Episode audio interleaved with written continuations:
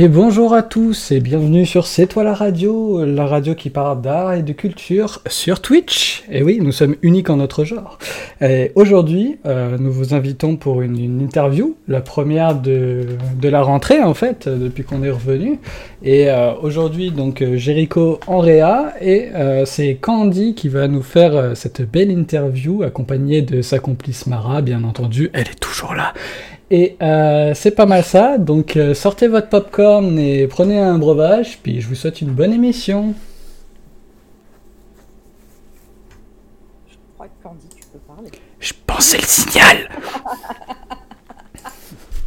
Elle est pas là Candy, elle nous a mis dans l'embarras. si, je suis là, pardon. C'était un gros temps, il, il a Je fait suis en train de rire toute seule. Il a Ah, fait l'intro de sa vie. Il a fait l'intro de Et sa grave. vie et elle lui a mis un vent. Tabarnak. Eh, plus jamais je fais une intro de qualité comme ça. La prochaine fois, ce sera Ah, Salut les gens, eh, bienvenue, eh, c'est bon, ça commence. Je suis désolée, j'étais plus sûre que je devais y aller et tout ça. Bon, bra- pardon, pardon, c'est bon, je peux y aller, t'es bon. Vas-y, vas-y. c'est bon.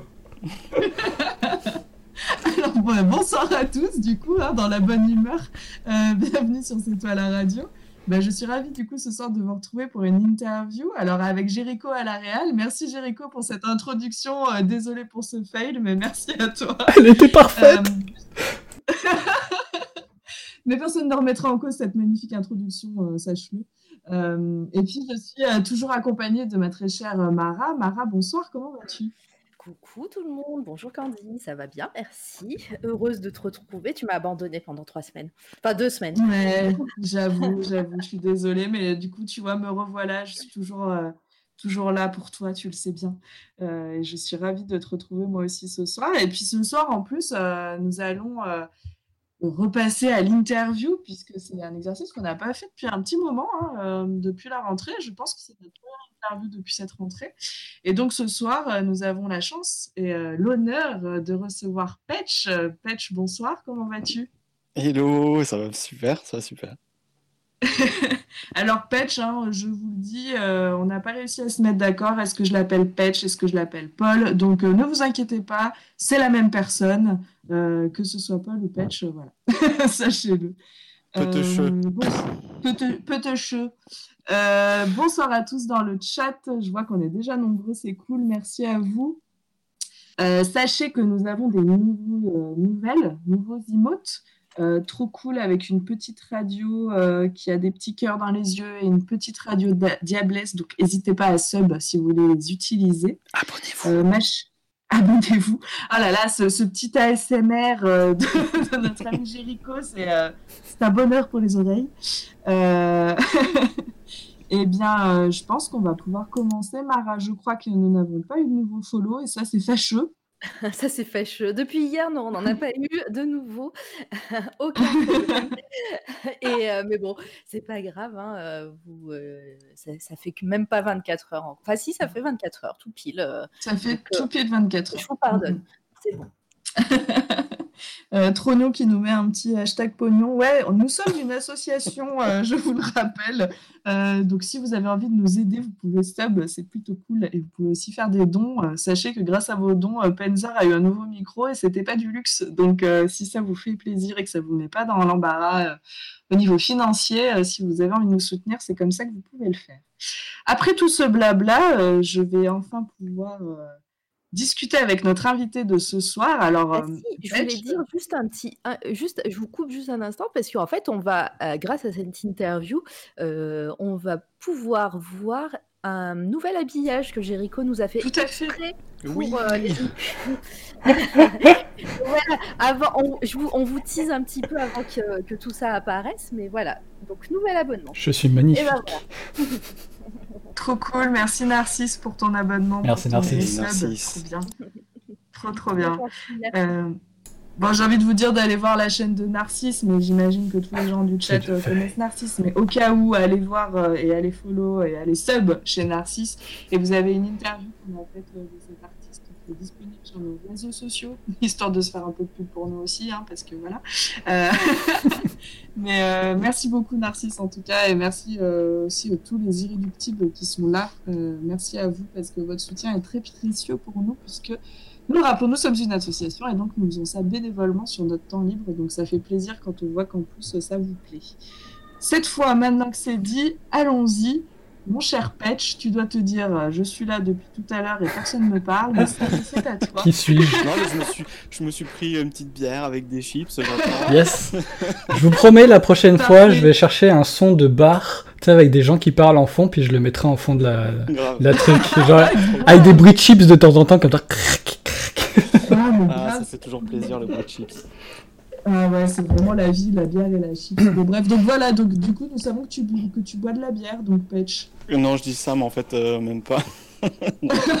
Ce que j'allais dire avec notre ami Penzer, euh, t'aurais pu nous décrire ta bière, ça lui aurait fait plaisir. Je crois pas qu'il soit là remarque ce soir, mais à la rediff, il aurait pu. euh, Enfin bref. Ouais. Euh, non, j'ai déménagé à Bordeaux, donc euh, là, je suis obligé de me mettre au vin. C'est Ah oui, c'est- voilà, c'est ce que j'allais dire. Alors, tu... oui, si tu es à Bordeaux, effectivement, c'est plutôt le vin. La bière est moins répandue, peut-être, effectivement. Mais est-ce que Ouais. tu aimes le vin ou moi? Ça, c'est une vraie. C'est la première question de ton interview. hein. Je me Alors, oui. aimes-tu le vin? La réponse est oui. heureusement, heureusement, parce que sinon, j'aurais été mal ici. Alors, si Non, tu ça- dis que tu es à Bordeaux, est-ce que ça veut dire que tu ne viens pas du tout de Bordeaux? Non, je viens pas de Bordeaux. En fait, je viens du sud-ouest, euh, plutôt euh, milieu du sud. Euh, mais on va dire que c'est plus sud-ouest. Je viens d'un petit village à côté de Tarbes. Euh, Mhm. Pour ceux qui connaissent pas Tarbes, parce qu'évidemment c'est un peu le, le, le fin fond du pays. Euh, c'est au pied des Pyrénées, c'est à côté de Pau et de Lourdes. Voilà. Tout à fait. Donc, Donc euh, j'ai vécu mon enfance là-bas jusqu'à l'âge de 21 ans, 21 je crois, ouais. Et après, euh, après je suis allé faire mes études à Paris et je suis resté là-bas pendant 17 ans. Et euh, là, je viens de revenir euh, dans le sud depuis le mois de mars, juste avant le confinement. voilà, voilà. Donc j'ai pas toujours, j'ai toujours pas pu me promener, euh, visiter ni quoi que ce soit puisque je suis resté enfermé. Et depuis la fin du confinement, bah, je suis confiné Ah, d'accord, donc c'est tout récent et tu as. Tu as... Ouais. Oh, punaise. Ouais, ouais, donc voilà, mais, euh, bon, on en parlera, mais je suis sur le bouclage d'un bouquin, donc en fait, je suis toujours bloqué chez moi et je peux rien faire et, j'ai hâte de pouvoir sortir. Voilà. Mais oui, je, comprends. Du coup, là, c'est un peu ta petite bouffée d'air, euh, cette interview, pour te sortir un peu de ce projet et discuter oui. un peu avec des êtres humains, C'est ça, c'est ça, en vrai. en vrai. Et bien Enfin, justement, alors, euh, tu, tu nous disais que tu avais fait tes études à Paris. Euh, Est-ce que tu peux nous parler un petit peu justement de ces études? J'imagine que ça a un rapport avec le dessin. Pas du tout. Ah. Si, si. non, non, j'ai fait du marketing. Oh, c'était pas loin, j'ai failli faire de l'informatique de gestion. ah bah pourquoi pas, après tout. hein. Bon, ouais. Mais euh, après, c'est un petit peu long le parcours pour arriver jusqu'à ces études-là, hein, mais, euh, mais euh, que dire, que dire? Euh, Est-ce que je parle de l'école ou De ce que tu as envie de nous dire, est-ce que du coup ça veut dire que tu, que tu as étudié les arts ou est-ce que tu as étudié le dessin proprement parlé Est-ce que tu as, tu as le droit de dire ce que tu veux hein, et ce que tu ne veux pas nous dire, tu n'es pas obligé du tout de le faire. Dac. Euh, bah, c'est un peu compliqué de, de- comme ça de but en blanc de, de dire euh, toujours un petit peu euh, bah, comment on en est arrivé là parce que c'est toujours un petit peu long mais, mais en gros depuis, depuis tout petit comme beaucoup hein, je dessine voilà puis Mhm. je me suis jamais vraiment arrêté Très bien. comme, comme beaucoup aussi Oui, c'est vrai qu'on a reçu pas mal d'artistes et qui nous disent, euh, Ouais. alors pas tous, hein, mais la, la plupart effectivement nous disent que c'est un- une passion qu'ils ont depuis tout petit et que bah, ils ont réussi après à en faire leur métier. Euh, du coup, d'ailleurs, comment est-ce que tu te définis? Quel est ton métier? Euh, alors moi je me définis comme un artisan de l'art Oh, c'est très beau ça. Parce que euh, j'aime pas trop le. J'ai un petit souci avec le mot artiste. hein. Je trouve qu'il y a des. euh, il y a beaucoup de gens qui ont des problèmes un peu d'ego surdimensionné. Je suis très gêné avec ça. J'ai pas du tout envie de rentrer dans cette catégorie-là. Du coup, Mhm. euh, je, je m'enlève de ça automatiquement et euh, je préfère me, me mettre au niveau de l'artisanat. Et je trouve que ça correspond un petit peu plus à ce que je fais au niveau de mon travail. Donc voilà, je suis plus à l'aise avec, avec ça, avec le. Voilà, je me considère comme un artisan en fait. Très bien. Alors moi, je pense que euh, Jericho va peut-être nous montrer euh, quelques dessins que Oui, tu as fait sûr. parce qu'effectivement, euh, lorsqu'on te voit travailler, euh, puisque ben, Patch a une chaîne Twitch, hein, je vous invite à, à aller follow et à aller sub euh, pour revenir sur cette idée du sub, euh, pour voir son, comment il travaille parce que c'est assez impressionnant, moi je trouve, de précision et de, et de patience. Je trouve ça fou ce que tu fais. Et, euh, et je pense que c'est en ça que tu te considères comme artisan pour euh, Ouais. ce côté euh, minutieux de, de ton art? Ouais. Ouais. En fait, non, mais je vais vous expliquer un petit peu, pourquoi j'en suis là et pourquoi je fais ce genre de ce genre de dessin archi fouillé. euh.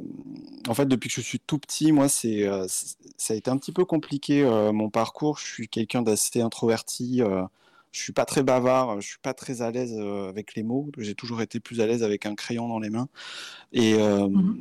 et depuis que je suis tout petit, euh, j'adore construire, en fait, fabriquer des trucs. euh, quand j'étais plus petit, je voulais faire, ah, plus tard, je vais être architecte. Je voulais monter des maisons et tout ça. Je passais mon temps dans, dans les bacs à sable à fabriquer des trucs et tout, alors que tout le monde jouait au foot. Enfin, moi, ça rien à foutre. ça m'intéressait On pas est du deux. tout. J'étais à fond dans l'observation de la nature, comment ça, comment ça marchait, comment les trucs s'imbriquaient les uns dans les autres. Donc en fait, très très tôt, euh, j'ai euh, beaucoup, beaucoup, beaucoup, beaucoup observé. Et euh, je passais aussi mon temps à, l'école, dans la bibliothèque ou au bibliobus, parce qu'il n'y avait pas énormément de livres dans les bibliothèques, donc il y a un bibliobus qui arrivait. Et, et du coup, vu que chez moi, mes parents sont pas des littéraires, je suis issu d'une famille avec euh, beaucoup d'ouvriers, euh, de, de paysans. Donc, euh, au niveau culture, euh, je suis parti de très loin. Donc voilà. Et, euh, et, euh, et ouais, après, j'ai grandi euh, comme beaucoup avec euh, le club Dorothée. euh, euh, je passais beaucoup de temps devant la télé à regarder, euh, à regarder les mystérieuses cités d'or, Ulysse 31, tout ça Mhm. et, euh, et les Disney. Euh, et, euh, et donc voilà, en fait, ça m'a, ça m'a, ça a nourri mon imaginaire, bah, comme plein d'autres, euh, plein d'autres dessinateurs et dessinatrices. Oui, alors bah là, c'est clair que quand on voit le dessin qui est à l'écran, euh, enfin, moi, je sens tout de suite que tu as dû observer euh, longtemps euh, la nature pour réussir à, à faire un truc pareil. Moi, je suis, je suis très impressionnée par ton travail. euh, euh, Enfin, je pense que je suis pas la seule. La minutie et, euh, et, et le rendu que tu arrives à faire, euh, c'est, enfin, moi, je trouve ça incroyable euh, parce que, euh, eh bien, on est d'accord que là, tu, toi, tu travailles en traditionnel, hein, t'es pas, t'es pas sur du digital. Ouais, alors majoritairement, si je travaille en digital, c'est souvent pour la couleur. Je Mm. travaille beaucoup le noir et blanc en, en tradi. Ouais. Et j'aime beaucoup le noir et blanc, je peux pas expliquer pourquoi, c'est vraiment euh, le... Il y a énormément de gens, et en plus, euh, surtout dans l'édition, euh, j'ai travaillé beaucoup en jeunesse, et euh, les gens ont énormément de mal avec le noir et blanc, et Ouais. proposer du noir et blanc aux enfants, ça marche pas. Les gens, vraiment, ils... alors que c'est très bête, parce qu'il y a de très très beaux albums jeunesse en noir et blanc qui marchent, Tout à fait. Mm, mm. donc euh, c'est vraiment, euh, c'est c'est vraiment des mentalités un peu spéciales et moi je suis pas du tout d'accord avec ça. Je trouve que dans le noir et blanc il y a une poésie, il y a, il y a une force euh, qui est laissée libre pour l'imaginaire parce que Tout les couleurs fait. on se les fabrique nous-mêmes et, euh, et donc, euh, donc et en plus on voit pas tous les couleurs de la même manière. Donc euh, je trouve que ce noir et blanc a cette force-là en fait de pouvoir justement euh, avoir le maximum de personnes qui, qui peut regarder l'image et voir la même chose. Enfin, je crois. C'est vrai que.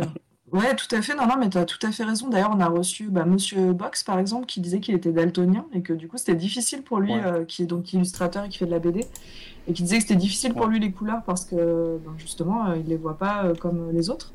Et ce que tu dis là, du coup, ça a beaucoup de sens, je trouve. Euh, et juste, je, je, je relève une chose que dit euh, Chetty Chet euh, dans le chat que je trouve génial. euh, qui dit Patch, il dessine pas, il sculpte dans le papier. Mais c'est exactement ça, en fait. Je trouve que le rendu de ton travail, les volumes, la- les matières, le fait que tu travailles en noir et blanc, enfin, c'est hyper lumineux euh, pour du noir et blanc, je trouve.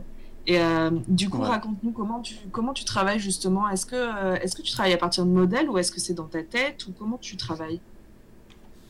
Euh, bah, D'abord, je vais revenir sur ce qui a été dit par Chetty et qui, est, euh, qui est très vrai. En fait, on a, il y a plusieurs façons de dessiner, de voir les choses. Moi, je sais que euh, je dessine dans la lumière. Je construis mon dessin dans la lumière. Il y a beaucoup de gens qui, qui construisent leur dessin à la ligne claire. Euh, tout ce qui est BD franco-belge, tout ça, c'est ligne claire en fait. Et moi, j'ai vraiment du mal à dessiner Mhm. comme ça. Euh, quand on me demande de faire un dessin propre, genre retrait, machin, euh, enfin, moi, je suis hyper admiratif des gens comme euh, Kim Jong-il ou euh, enfin, qui peuvent faire des trucs de dingue avec juste un trait. euh, c'est, moi, ça m'impressionne, j'y arriverai pas.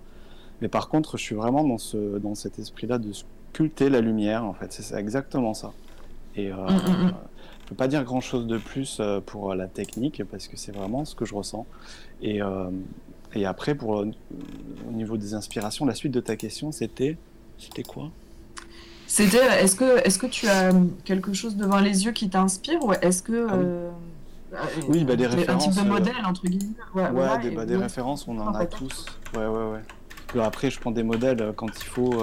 Après, j'ai fait quand même des études longues. J'ai fait 5 ans de, de- dans une école euh, d'art graphique. Euh, Mhm. Donc j'en ai mangé du dessin euh, d'observation, euh, du dessin analytique, dessiner des pots remplis de cornichons avec une cuillère à l'intérieur. Je vous invite à regarder un petit peu ce que ça peut donner avec tous les reflets. C'est un enfer. Donc Non, voilà. c'est- ouais, clair. Donc, en fait, tout ce qui est dessin d'observation, de matière, de, de, de reflets, tout ça, j'ai vraiment étudié ça et c'était quelque chose. En fait, quand je suis arrivé dans mon école, les, euh, la, la première année, la prépa, tout le monde trouvait ça super dur parce que c'était vraiment une école hyper compliquée. J'ai fait Penningen. hein. Je ne sais pas si certains connaissent. C'est une école euh, privée, mais euh, qui est Mhm. réputée euh, dans le milieu de la direction artistique euh, comme étant une des écoles les plus difficiles. Et j'ai jamais vu, vécu d'année aussi à la fois euh, compliquée au niveau physique, parce que c'est des nuits blanches à répétition, c'est un niveau de stress euh, incroyable. Euh, Mhm. L'école nous pousse à être compétitifs les uns envers les autres. Et moi, j'avais la chance d'avoir une promo qui était pas trop dans ce, dans ce mood-là, et on était euh, surtout à évoluer les uns avec les autres. Donc c'était hyper enrichissant. Donc euh, à la fois c'était dur parce que l'école nous malmenait, et à la fois c'était euh, c'est euh, en cinq ans j'ai vécu. euh, bah, de toute façon, mes meilleurs amis euh, actuels euh, sont issus euh, de, de ma promo parce que euh, on a vécu tellement de moments euh, hyper forts, des trucs surréalistes. Il y en a tellement, je peux pas dire, mais enfin bon, voilà, on a vécu des, des, des bouclages de, de projets, de trucs de dingue euh, où on finissait à 5h30, 6h du matin pour euh, se lever à 7h et aller en cours et ça toute la semaine. Enfin, c'était une catastrophe. Euh, voilà. Du coup, je me traîne encore les cernes de cette époque et j'ai perdu tous mes cheveux. Voilà. Bah tu vois, si je peux me permettre, euh, moi j'ai fait une école semi-privée en design, puis c'est pareil, c'est des nuits blanches et beaucoup trop d'heures de travail, mais c'est les meilleures années de ta vie et c'est là où tu te rends compte des bonnes personnes, quoi, avec qui tu vas traîner Ouais, ouais, pendant plein d'années. Ouais, c'est clair. Donc voilà, moi ça reste c'est- euh, les années les plus formatrices. Et, euh, et euh, tout ça pour dire, pour revenir un petit peu à tout ce qui est référence. Donc ouais, maintenant j'ai un peu moins besoin de références pour tout ce qui est euh, matière à dessiner, euh, tout ce qui est nature, tout ça. J'ai vachement étudié ça quand j'étais petit. Euh, après tout ce qui est un peu plus technique, le métal, tout ça, bon, j'ai fait ça pendant mes études. Maintenant, en fait, ce qui est euh, plaisant euh, dans le fait d'en avoir terminé avec euh, la technique pure et dure, c'est qu'on peut plus un peu explorer les, bah, tout le reste, en fait, tout, tout ce qui est de l'ordre du fond dans une image. Je suis plus trop dans la forme, même si Mhm. ça me fait plaisir et que j'aime faire de belles images. Mais j'aime bien aussi euh, pouvoir proposer une espèce de vision, pouvoir emmener euh, les gens euh, ailleurs, les faire voyager quelque part dans un autre univers. Ça, ça me, ça me fait triper. hein. Je suis, je suis hyper heureux de faire mon métier pour ça. Alors oui, c'est ce que j'allais dire. Je, je crois que le voyage, c'est vraiment un thème récurrent dans ton travail, euh, tant dans, dans tes illustrations que dans les projets sur lesquels tu travailles euh, en BD euh, ou en livre. Ouais. Ouais, hein, je me trompe pas. non, tu te trompes pas, non, non. Bah après, euh, moi je suis un grand fan de Miyazaki. Et euh, c'est des univers qui m'ont fait rêver, qui m'ont qui m'ont emmené ailleurs, qui m'ont euh, qui m'ont permis de m'évader un petit peu du quotidien qui pouvait être un petit peu morne ou pas intéressant ou stressant, surtout à la période du collège qui était, assez compliqué pour moi. Et, et après, arrivé au lycée, je me suis fait de vrais amis. Et, euh, et j'ai vécu des moments assez forts en découvrant, par exemple, la, la, la saga des Final Fantasy, euh, que beaucoup connaissent, donc euh, par le créateur Sakaguchi, que j'admire beaucoup, qui est plus là euh, pour les nouveaux Final Fantasy. Donc en fait, ça, ça, à- mon sens, ça a beaucoup baissé. parce que lui disait que ce qu'il préférait, c'était pas faire des jeux vidéo, mais raconter des histoires. Et en fait, ceux qui ont joué au premier FF peuvent le sentir. En fait, il y a vraiment, euh, il y a vraiment une intention dans, le fait de raconter euh, euh, des moments de vie à travers des personnages attachants. Et, enfin voilà, moi en gros, ça m'a, ça m'a assez bouleversé cette époque-là. Et tout, les, tout le, comment dire, tout ce que je fais maintenant, ça a été nourri par ces univers-là. Donc euh, par tout, euh, par tout l'univers de Amano aussi, qui, euh, qui, qui le, gars qui dessine les logos des, Final Fantasy. J'aime beaucoup son travail. Et puis il y a aussi tout le travail de, autour de la, de la trilogie du Seigneur des Anneaux. Tout le travail de, de John Ho et Alan Lee dans le dessin, que je trouve fantastique. Enfin, moi, c'est vraiment quelque chose qui me... Waouh Voilà, pour moi, c'est des grands, grands, grands maîtres. Enfin, c'est... D'ailleurs, j'ai rencontré John Ho en dédicace et euh, il était trop sympa, donc euh, ça m'a encore plus conforté dans le fait que j'étais méga fan. voilà, voilà. Ouais, c'est sûr que quand tu rencontres un artiste et qu'en plus il est cool et dont t'es fan, euh, ouais, c'est sympa. Mais ouais, et puis il était Euh, su- euh, moi, je super drôle. Ouais, ouais, vas-y. Oui, non, non, je disais, je voulais revenir un peu juste euh, sur ce que tu disais euh, concernant les études et que ça a été difficile. Je trouve que c'est bien que tu en parles parce que euh, parfois, euh, je, je trouve sur les réseaux notamment que les gens disent, ah là là, c'est trop beau ce que tu fais, euh, je sais pas comment tu fais, euh, je serais jamais capable de faire ça. Et je pense que les gens, euh, beaucoup, je pense qu'il y a cette espèce de, comment, de légende euh, du don euh, du, du dessin. Alors je pense qu'il y a des gens qui sont très doués et que de base ils ont vraiment quelque chose de créatif, mais je trouve que c'est bien que tu parles du fait que c'est du travail aussi et que c'est pas t'es pas arrivé là en claquant des doigts à faire ce que tu fais et qu'il y a un vrai travail derrière et des heures de travail et des heures de souffrance Non, et d'insomnie.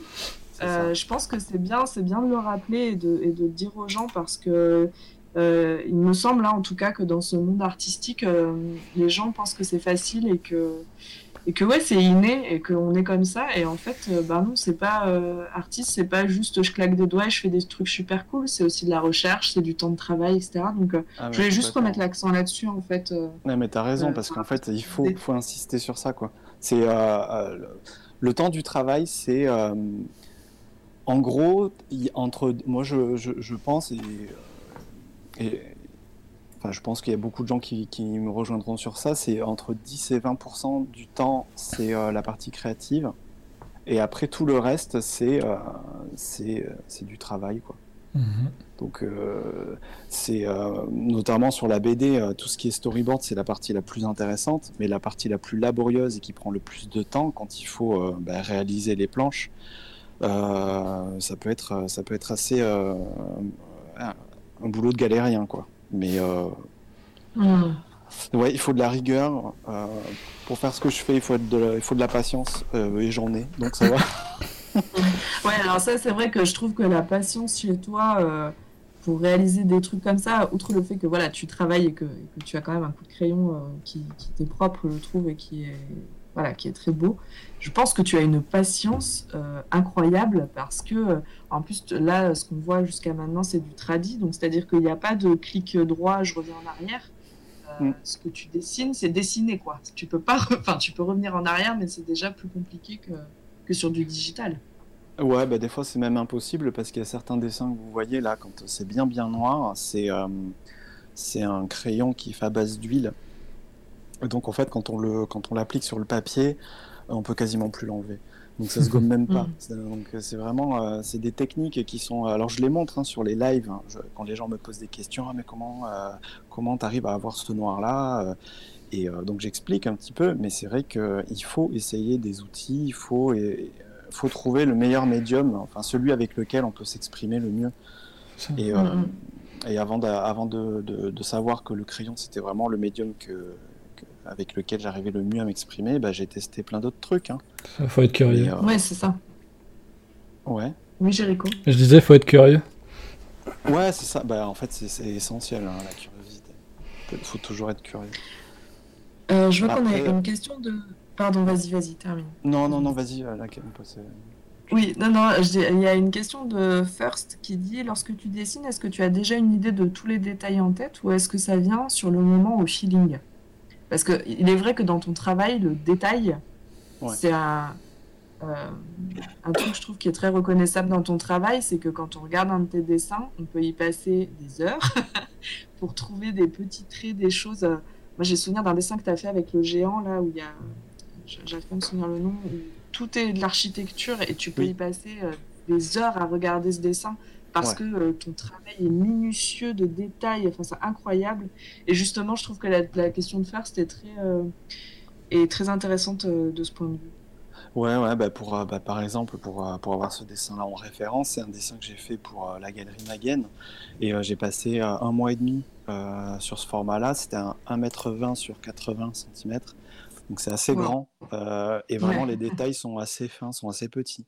Donc j'ai passé beaucoup de temps dessus. Mais euh, ce qui était bien avec ce format-là, c'est que oui, j'avais une idée de la composition. C'est hyper important. Il faut toujours avoir euh, une idée euh, de où on va au niveau de la compo, parce que si on, si on part n'importe n'importe comment, enfin, ça peut être une volonté, hein, mais en tout cas, moi, c'est pas la mienne de manière générale. J'aime bien partir d'un croquis avec le format, avec une composition qui se tient. Donc voilà, une fois que je suis satisfait de mon, de mon croquis, de mon esquisse, à ce moment-là, je commence à vraiment travailler euh, euh, dans le dur, quoi, dans le format euh, final. Et quand c'est des formats aussi grands, on peut pas sur une esquisse travailler tout en détail. Donc en fait, ce qui est assez plaisant, contrairement à une planche de BD, mais j'y viendrai peut-être après, euh, c'est qu'on a quand même des zones libres où euh, quand on réalise le truc, on peut... euh, bah, moi, je sais que j'aime bien les, les architectures un peu impossibles. Comme je disais tout à l'heure, hein, j'avais envie de faire architecte quand j'étais petit. mais Ça, euh, se, ça se ressent dans ton dessin, je trouve. ouais, ouais. Mm, mm. Et euh, en fait, c'est marrant parce que dans mon école euh, à Penningen, il y a une section art graphique que j'ai faite et il y avait une deuxième section architecture d'intérieur. Et donc après la prépa, il y a une année un petit peu euh, mitigée où on est encore tous mélangés et où en fait on se décide après à faire les trois autres années euh, en se spécialisant soit dans les arts graphiques, soit en, en architecture d'intérieur. Et j'ai vachement hésité. Je me suis Ouais, dit, qu'est-ce que je fais? Est-ce que, euh, mais même après, en, en ayant été dans les arts graphiques, je me, je me demandais si j'avais fait le bon choix parce que quand je voyais des maquettes, j'en j'en parlais tout à l'heure, hein, tout ce qui est euh, faire les choses à la main, moi ça me démange, j'aime bien quoi. Et, euh, et je regardais tous les gens qui balançaient dans les poubelles des, euh, des bouts de, des bouts de, de Cadapac, de, de, de carton euh, mousse, des trucs comme ça. J'étais là, ah mais quel gâchis, on pourrait faire ci, on pourrait faire ça. Et euh, du coup, je ramenais chez moi et, je crois que j'ai un petit peu un problème de, comment on appelle ça, les gens qui stockent un peu trop. Du Tu- coup, tu es matérialiste. rempli de. Ah non, mais T'as la collectionnite. Ouais, ouais, mais de la collectionnique de- d'un peu des trucs, euh, genre ça pourra toujours servir. Tu sais, Mais ouais, mais ça, je pense que les. Je impossible. pense que les. Ouais, je pense que les créatifs, on est tous un peu comme ça. On se dit non, mais ce petit bout de papier, il pourra toujours me servir en fait. Donc non, je ne le jetterai jamais. Euh, je, Ouais. je connais ça aussi. Je pense qu'il y en a d'autres dans le chat qui doivent connaître. Ouais, là, là, et c'est une catastrophe parce que j'ai pas, enfin, je vis pas dans un euh, palace, quoi. Donc, euh, mon, mon bureau, j'ai essayé, là, en déménageant, on a gagné un peu de place en partant de Paris, donc c'est cool. Mais à Paris, euh, quand les gens venaient chez moi et qui voyaient ma pièce atelier, j'avais de la chance d'avoir une pièce atelier, ce qui n'a pas toujours été le cas quand j'étais sur Paris.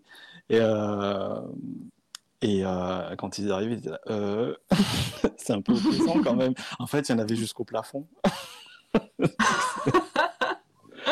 Oui, mais au moins, comme ça, quand tu as, quand tu as besoin de quelque chose, tu l'as sous la main. Et ça, c'est important, je pense, quand on est créatif. Parce que quand il y a un Ouais. truc qui nous prend Ouais, euh, et qu'on a Bah, besoin que ça sorte, eh bien, c'est bien d'avoir ce qu'il faut à côté de soi, en fait. Oui, c'est sûr, mais bon, il y a une certaine limite et euh, il y a des. En fait, j'ai été en atelier pendant cinq ans et, et avec euh, Clément Lefebvre, Amélie euh, Videlot et euh, Bruno Lians, qui sont trois illustrateurs de grand talent. Et, et du coup, ils se foutaient de ma gueule parce qu'en fait, quand tu dis avoir les choses à portée de main, je les avais à portée de main, je les avais à portée de pied, je les avais à portée de, tout. Voilà, non, de tête, peut-être pas. Si tu dis qu'il y en a Mais une presque. là. Presque. Ouais, non, non, mais, euh, mais ouais, je suis un accumulateur de. En fait, vu que je viens d'une famille très modeste, pour moi, le gâchis, c'est euh, une grosse connerie. Euh, quand je sais qu'on peut réutiliser des trucs, ça me fait mal de jeter. Euh, donc, en fait, j'ai ce truc, ce truc de, du manque de quand j'étais plus jeune, que je pense qui, voilà. De toute façon, euh, on, on est, quand on grandit, on, on garde des trucs hein, de, de notre enfance. Donc, moi, c'est un Mm, petit mm. problème, ce côté-là. Mais c'est bien si tu en as conscience et que tu sais que bon, des fois, il faut peut-être jeter. Bon, bah écoute, euh, voilà. c'est- Ah, mais ça, je te rassure, il y a des gens autour de moi qui, qui me le rappellent assez souvent. Alors, exactement ce que j'allais dire. Si c'est pas toi, parfois, si tu vis avec quelqu'un ou avec d'autres gens, ils te disent Bon, là, tu déconnes un peu, va falloir se calmer. Exactement. Les voix Ouais. de la raison. C'est ça, c'est ça. Mais euh, par contre, il y a un truc, euh, j'ai aussi. alors, c'est pas. Enfin, c'est accumulé, mais pour moi, c'est dans le bon sens. C'est que j'ai une quantité de livres euh, assez euh, grande.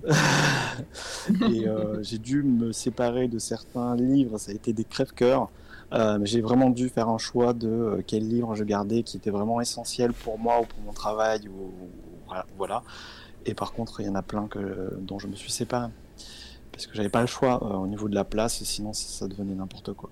Donc, euh, Ouais, mais ça, personne te blâmera, surtout pas moi, sur la quantité de livres que tu peux avoir chez toi. Ouais. Comme dit Winry, c'est vrai qu'on dirait qu'on est chez la psy, mais ouais, c'est ça. on parle de notre truc d'accumulation. euh, c'est notre interview, on fait ce qu'on veut. Voilà. Et d'ailleurs, euh, on, a une, on a un mot du coup sur euh, ce que c'est euh, cette euh, envie d'accumuler euh, tout ce que tu trouves. Tu es silogomane. Voilà. Ah Eh bien, merci joli. de m'insulter, euh, ça m'a fait très plaisir. je, je reviendrai Non, avec plaisir. non, mais c'est marrant ce mot. Non, non, je dis ça en rigolant. mais Je connaissais pas du Mm. tout. Ah bah moi non Tu- plus. t'as- dit silogomane Ouais, silogomane, c'est S-Y-2-L-O-G-O-M-A-N-E. D'accord. Eh Silogomane. bien, voilà. euh, on se couchera encore- tard ce soir en plus. Encore une tare euh, sur ma tête. euh. Alors d'ailleurs, il y a Winry qui dit cet illu est dispo en print par ici. Merci de mettre le lien. Euh, effectivement, si vous voulez acheter des œuvres de Patch, c'est possible. Je crois que tu en as deux qui Ah oui. sont dispo en print, une noir et blanc et une en couleur. Ouais, Si bah, le noir et blanc qu'on voit à l'écran, là, c'est une image que j'ai faite pour Le Petit Prince, euh, bah, toujours pour la galerie Maguen. Je Mhm. travaille beaucoup avec eux. Et euh, c'est une image qui a été vendue aux enchères chez Christie's. Donc, j'ai la chance d'avoir. D'avoir euh, d'avoir eu euh, cette opportunité-là. Et euh, je suis super content. Et c'est vraiment une image euh, que j'aime beaucoup. Euh, voilà. Et donc, je l'ai faite en print. Et donc, elle est dispo sur ma boutique sur Big Cartel. Yes, Voilà, on voilà. a mis le lien dans le chat. Et Merci. alors, quand tu dis que tu travailles avec... Allez-y, hein, allez dépenser vos sous là. quand tu dis que tu travailles avec cette galerie, est-ce que c'est eux qui te font des commandes ou bien est-ce que c'est toi qui proposes des choses? En fait, c'est un peu les deux. C'est-à-dire que pour ce genre de, ce genre de dessin, c'est eux qui me demandent de faire, de faire un dessin pour une occasion particulière. Mhm. Et euh, par contre, il y a aussi euh, d'autres dessins que je fais, par exemple, pour mes livres, et euh, que je, je leur laisserai le moment venu. Mhm. Pour l'instant, en fait, on n'a pas fait d'expo. Ça, ça a été un peu compliqué, là, le, avec euh, toutes les histoires de coronavirus et tout. j'ai l'impression Ouais. que ça a beaucoup, beaucoup ralenti. Bah, les acheteurs sont moins nombreux. Forcément, euh, les gens euh, vont pas, euh, vont pas dépenser leur argent dans des choses inutiles, n'est-ce pas? Puisque l'art est inutile. hein. Euh, Oui, mais tout le monde, tout le monde le sait, évidemment. Une vie Oh, sans voilà. art, ce serait tellement mieux. Non, mais je, je- je- je dis ça parce qu'il y a eu un truc qui nous a fait bondir tous euh, sur Twitch et, et ailleurs. une étude qui a été faite de, de- au- auprès des gens, comme quoi quel métier était euh, indispensable en Ouais. période après, en pleine période de crise, on, évidemment, les artistes, c'était les derniers sur la liste. Mm, mm, mm. Ben, nous en avions parlé avec Narcisse d'ailleurs de, cette étude-là. C'était super intéressant, ouais. ouais. Et, du coup, alors qu'en fait c'est débile parce que pendant le confinement, les gens, ils ont fait quoi? Ils ont écouté de la musique, ils ont regardé des vidéos, ils ont. Bien sûr. Ça a été une période hyper créative pour tout le monde, même des gens qui qui, euh, qui, euh, qui faisaient pas d'art, entre guillemets, ah bah, se sont mis à bidouiller des trucs, à faire des choses chez eux. Hein, C'était. Euh, voilà. Donc. Mm, mm, non, non, c'est l'art a une place ultra importante dans nos vies. Ça, c'est clair. Et nous, c'est aussi pour ça qu'on est là avec C'est pas la radio, c'est pour promouvoir tous ces artistes qui font vivre l'art en France et ailleurs. Alors pour l'instant en France parce qu'on n'est pas encore très bon en international, même si la Real se fait au Canada ce soir. Euh, mais, euh, On est déporté. voilà. Euh, je profite d'avoir la parole pour remercier, je crois que c'est Chrysalia qui a fait un raid. merci beaucoup pour le raid, c'est trop cool. Installez-vous, posez-vous, on discute art. on est avec Patch ce soir. N'hésitez pas à aller voir ses réseaux et, et, merci beaucoup pour le raid. ma chère Mara, est-ce que tu es toujours là? Oh oui, moi je, je vous écoute sagement, je, je regarde le chat. Est-ce que j'ai loupé des questions Est-ce qu'il y a des choses que tu voulais rajouter euh, des questions, non. Il y a beaucoup de fans de Patch sur le chat. Ça fait plaisir de voir ça. J'ai plein de nouveaux, euh, de nouveaux euh, pseudos dans le chat, donc encore, c'est encore plus cool de, de voir, de voir des nouvelles têtes. Hein, j'ai envie de dire. Vraiment. Euh, s'il y avait une remarque il y a bien longtemps, euh, euh, qui a été mise, c'était Chetty, Chet, je crois, qui avait mis ça. Elle elle avait elle oui, je sais pas, marqué, que, mmh, que tu n'aimais pas les couleurs, mais pourtant elles sont vraiment sublimes, hein. Déjà on peut le voir là sur, sur l'image à l'écran et moi je voulais savoir justement si du coup, tu avais appris en utilisant la couleur à aimer ça et, et du coup, bah, comment tu travailles à la couleur Est-ce que bah, si tu préfères noir et blanc, c'est un petit peu plus, c'est moins, c'est moins automatique pour toi Dis-nous oui. par rapport à ça. En fait, c'est ça. En fait, c'est pas pour moi la couleur, c'est pas automatique. Je, ne vois pas mmh forcément les choses tout de suite en couleur. Il me faut du temps euh, mais par contre, j'ai pas dit que j'aimais pas la couleur. Ou alors, si je l'ai dit, c'était une connerie. J'aime beaucoup. Euh, j'aime beaucoup, beaucoup la couleur. C'est juste que euh, pour moi, c'est plus compliqué d'avoir une cohérence dans la couleur plutôt que d'avoir une cohérence dans la lumière et dans les volumes. Mhm. c'est pour ça que je privilégie le noir et blanc. C'est parce que c'est parce que jusqu'à maintenant, j'ai été plus à l'aise. Après, je fais quand même un job où il faut quand même gagner sa croûte. Hein. et, euh, euh, j'ai la chance de faire euh, que ça à plein temps. J'ai eu un petit boulot, enfin même plusieurs petits boulots pendant, pendant un moment. Là, j'ai de la chance de pouvoir... bon, déjà, je ne vis pas tout seul, donc ça aide hein, de ne pas être seul, mais au niveau financier. Hein, pour payer le loyer et la nourriture. mais, mais sinon, sinon, voilà, j'ai plein de projets où il faut, qui, doivent ramener quand même des, des sous. Donc, euh, je m'adapte aussi à des, euh, à des demandes, surtout des éditeurs. Et donc, euh, comme je disais tout à l'heure, en jeunesse, les éditeurs veulent, veulent du, de la couleur. Et mon premier album que j'ai signé était parti pour être en noir et blanc. Alors, je vous, avais, je vous ai envoyé des images, je ne sais pas si vous les avez, peut-être qu'on peut les relancer maintenant. Tu veux lesquelles à propos de quoi? Bah, C'est en jeunesse. et, je les en jeunesse, ouais. ouais. elles sont numérotées de 0 à en fait, mon premier album, donc, euh, ouais, voilà, Le bal des échassiers, euh, c'est un album que je devais faire en noir et blanc. L'éditrice était, euh, était vachement séduite par le noir et blanc et trouvait ça atypique. Et vraiment, pour le coup, j'arrivais avec un dessin hyper fouillé, très généreux et en même temps très sensible. Donc, ça collait pour la jeunesse. Euh, mais c'était une éditrice assez euh, particulière. Elle avait vraiment une vision. Euh, c'était quelqu'un de. Bon, voilà. Elle n'est pas restée très longtemps au Seuil Jeunesse. Elle est partie. Après, il y a eu une autre éditrice qui est partie après. Enfin, ça a été un petit peu le bazar. J'ai plus trop de contact avec le Seuil. Je ne sais pas du tout dans quelle direction ils sont partis. Mais en tout cas, au départ, quand j'ai signé ce projet-là, c'était parti pour être en noir et blanc. Et après, par contre, il y a tout le, tout le service marketing qui est arrivé et qui a dit ah ben finalement ça serait ça serait mieux en couleur.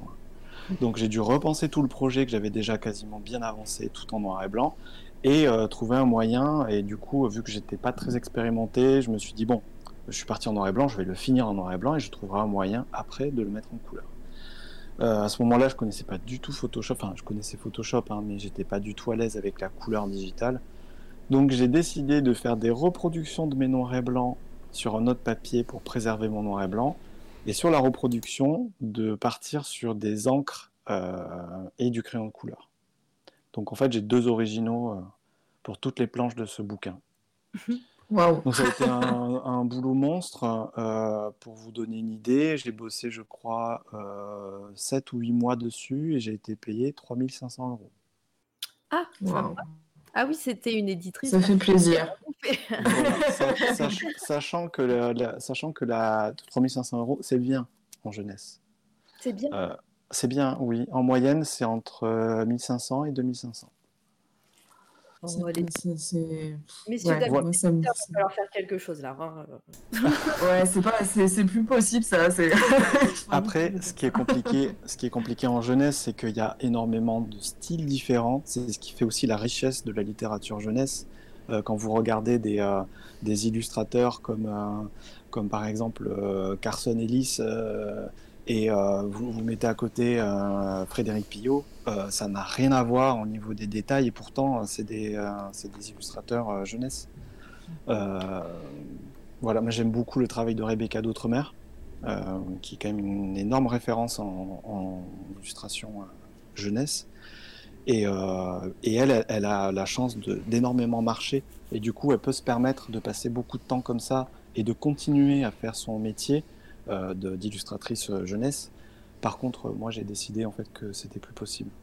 Donc, euh, je vais vraiment ralentir le, ma production en, édition jeunesse et plus me tourner vers euh, bah, la BD, notamment. Je suis sur une BD euh, en ce moment et d'autres projets peut-être plus personnels peut-être plus tourné vers le côté artiste qui m'effraie un petit peu, mais, euh, mais là, en prenant un peu de l'âge, j'arrive à bientôt euh, mes 40 balais.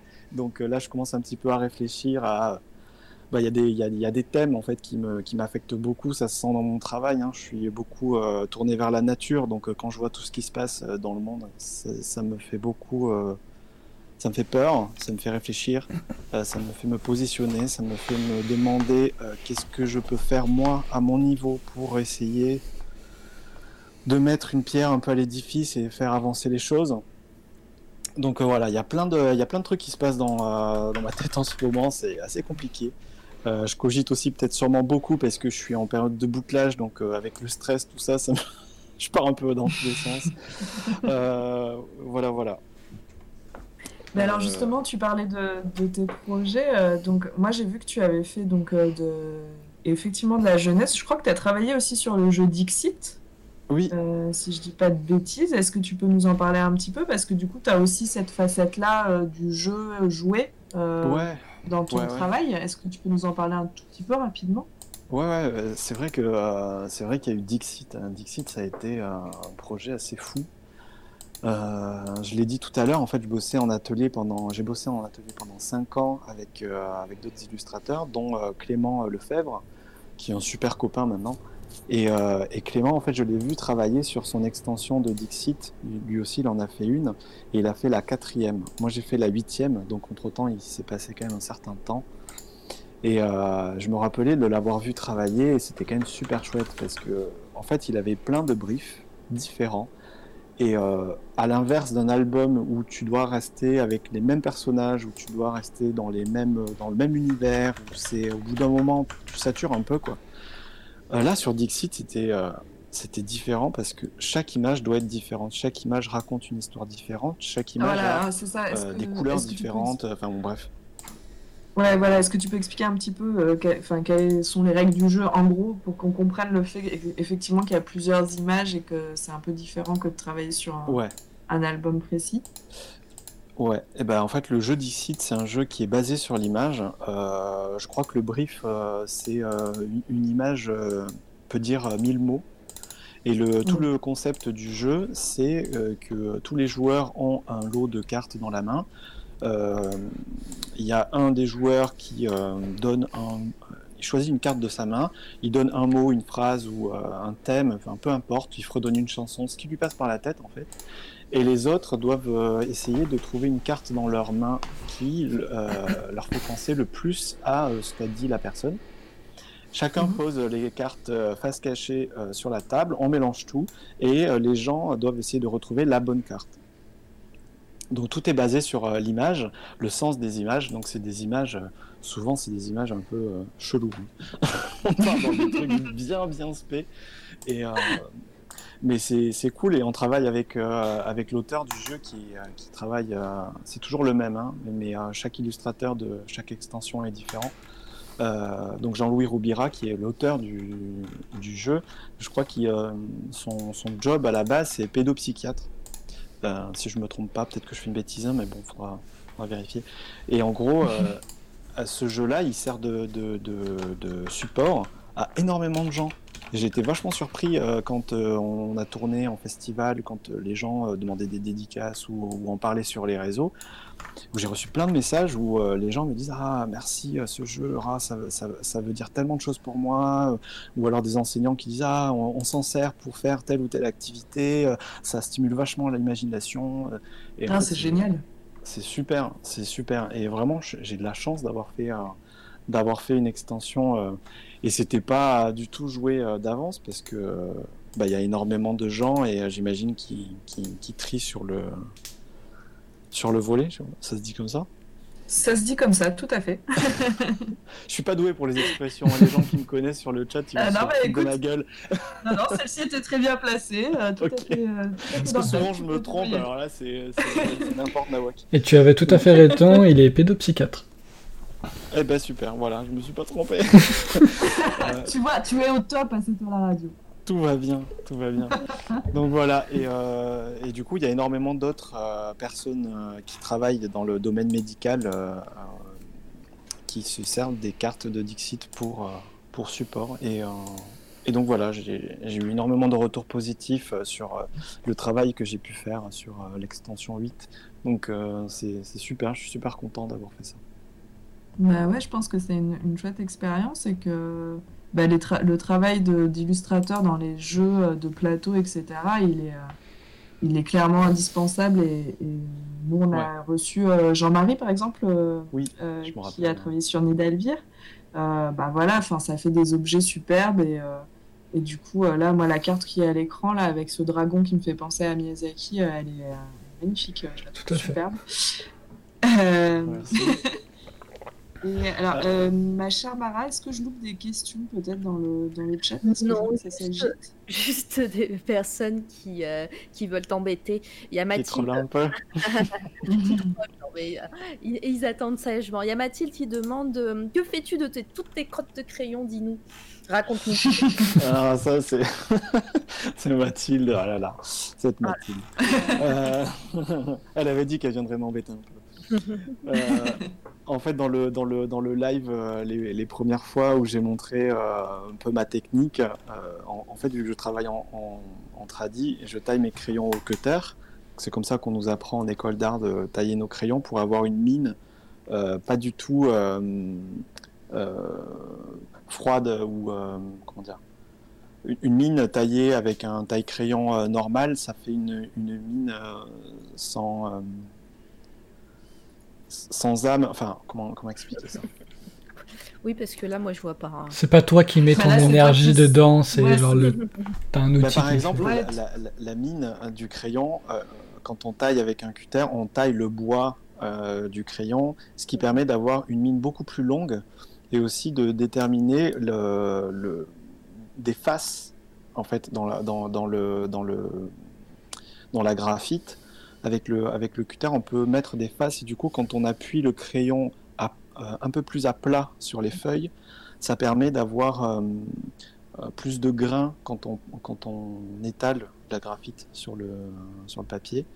Et ça permet d'avoir des, euh, des choses un peu différentes, de jouer avec les textures. Et bon, c'est difficile à expliquer. En fait, c'est des choses qu'il faut ressentir en essayant. voilà. Et du coup, les pelures de crayon.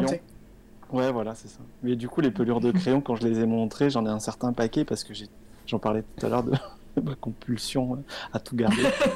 j'ai tout gardé depuis mon premier album jeunesse. Je me suis dit, je vais garder toutes mes pelures de crayon.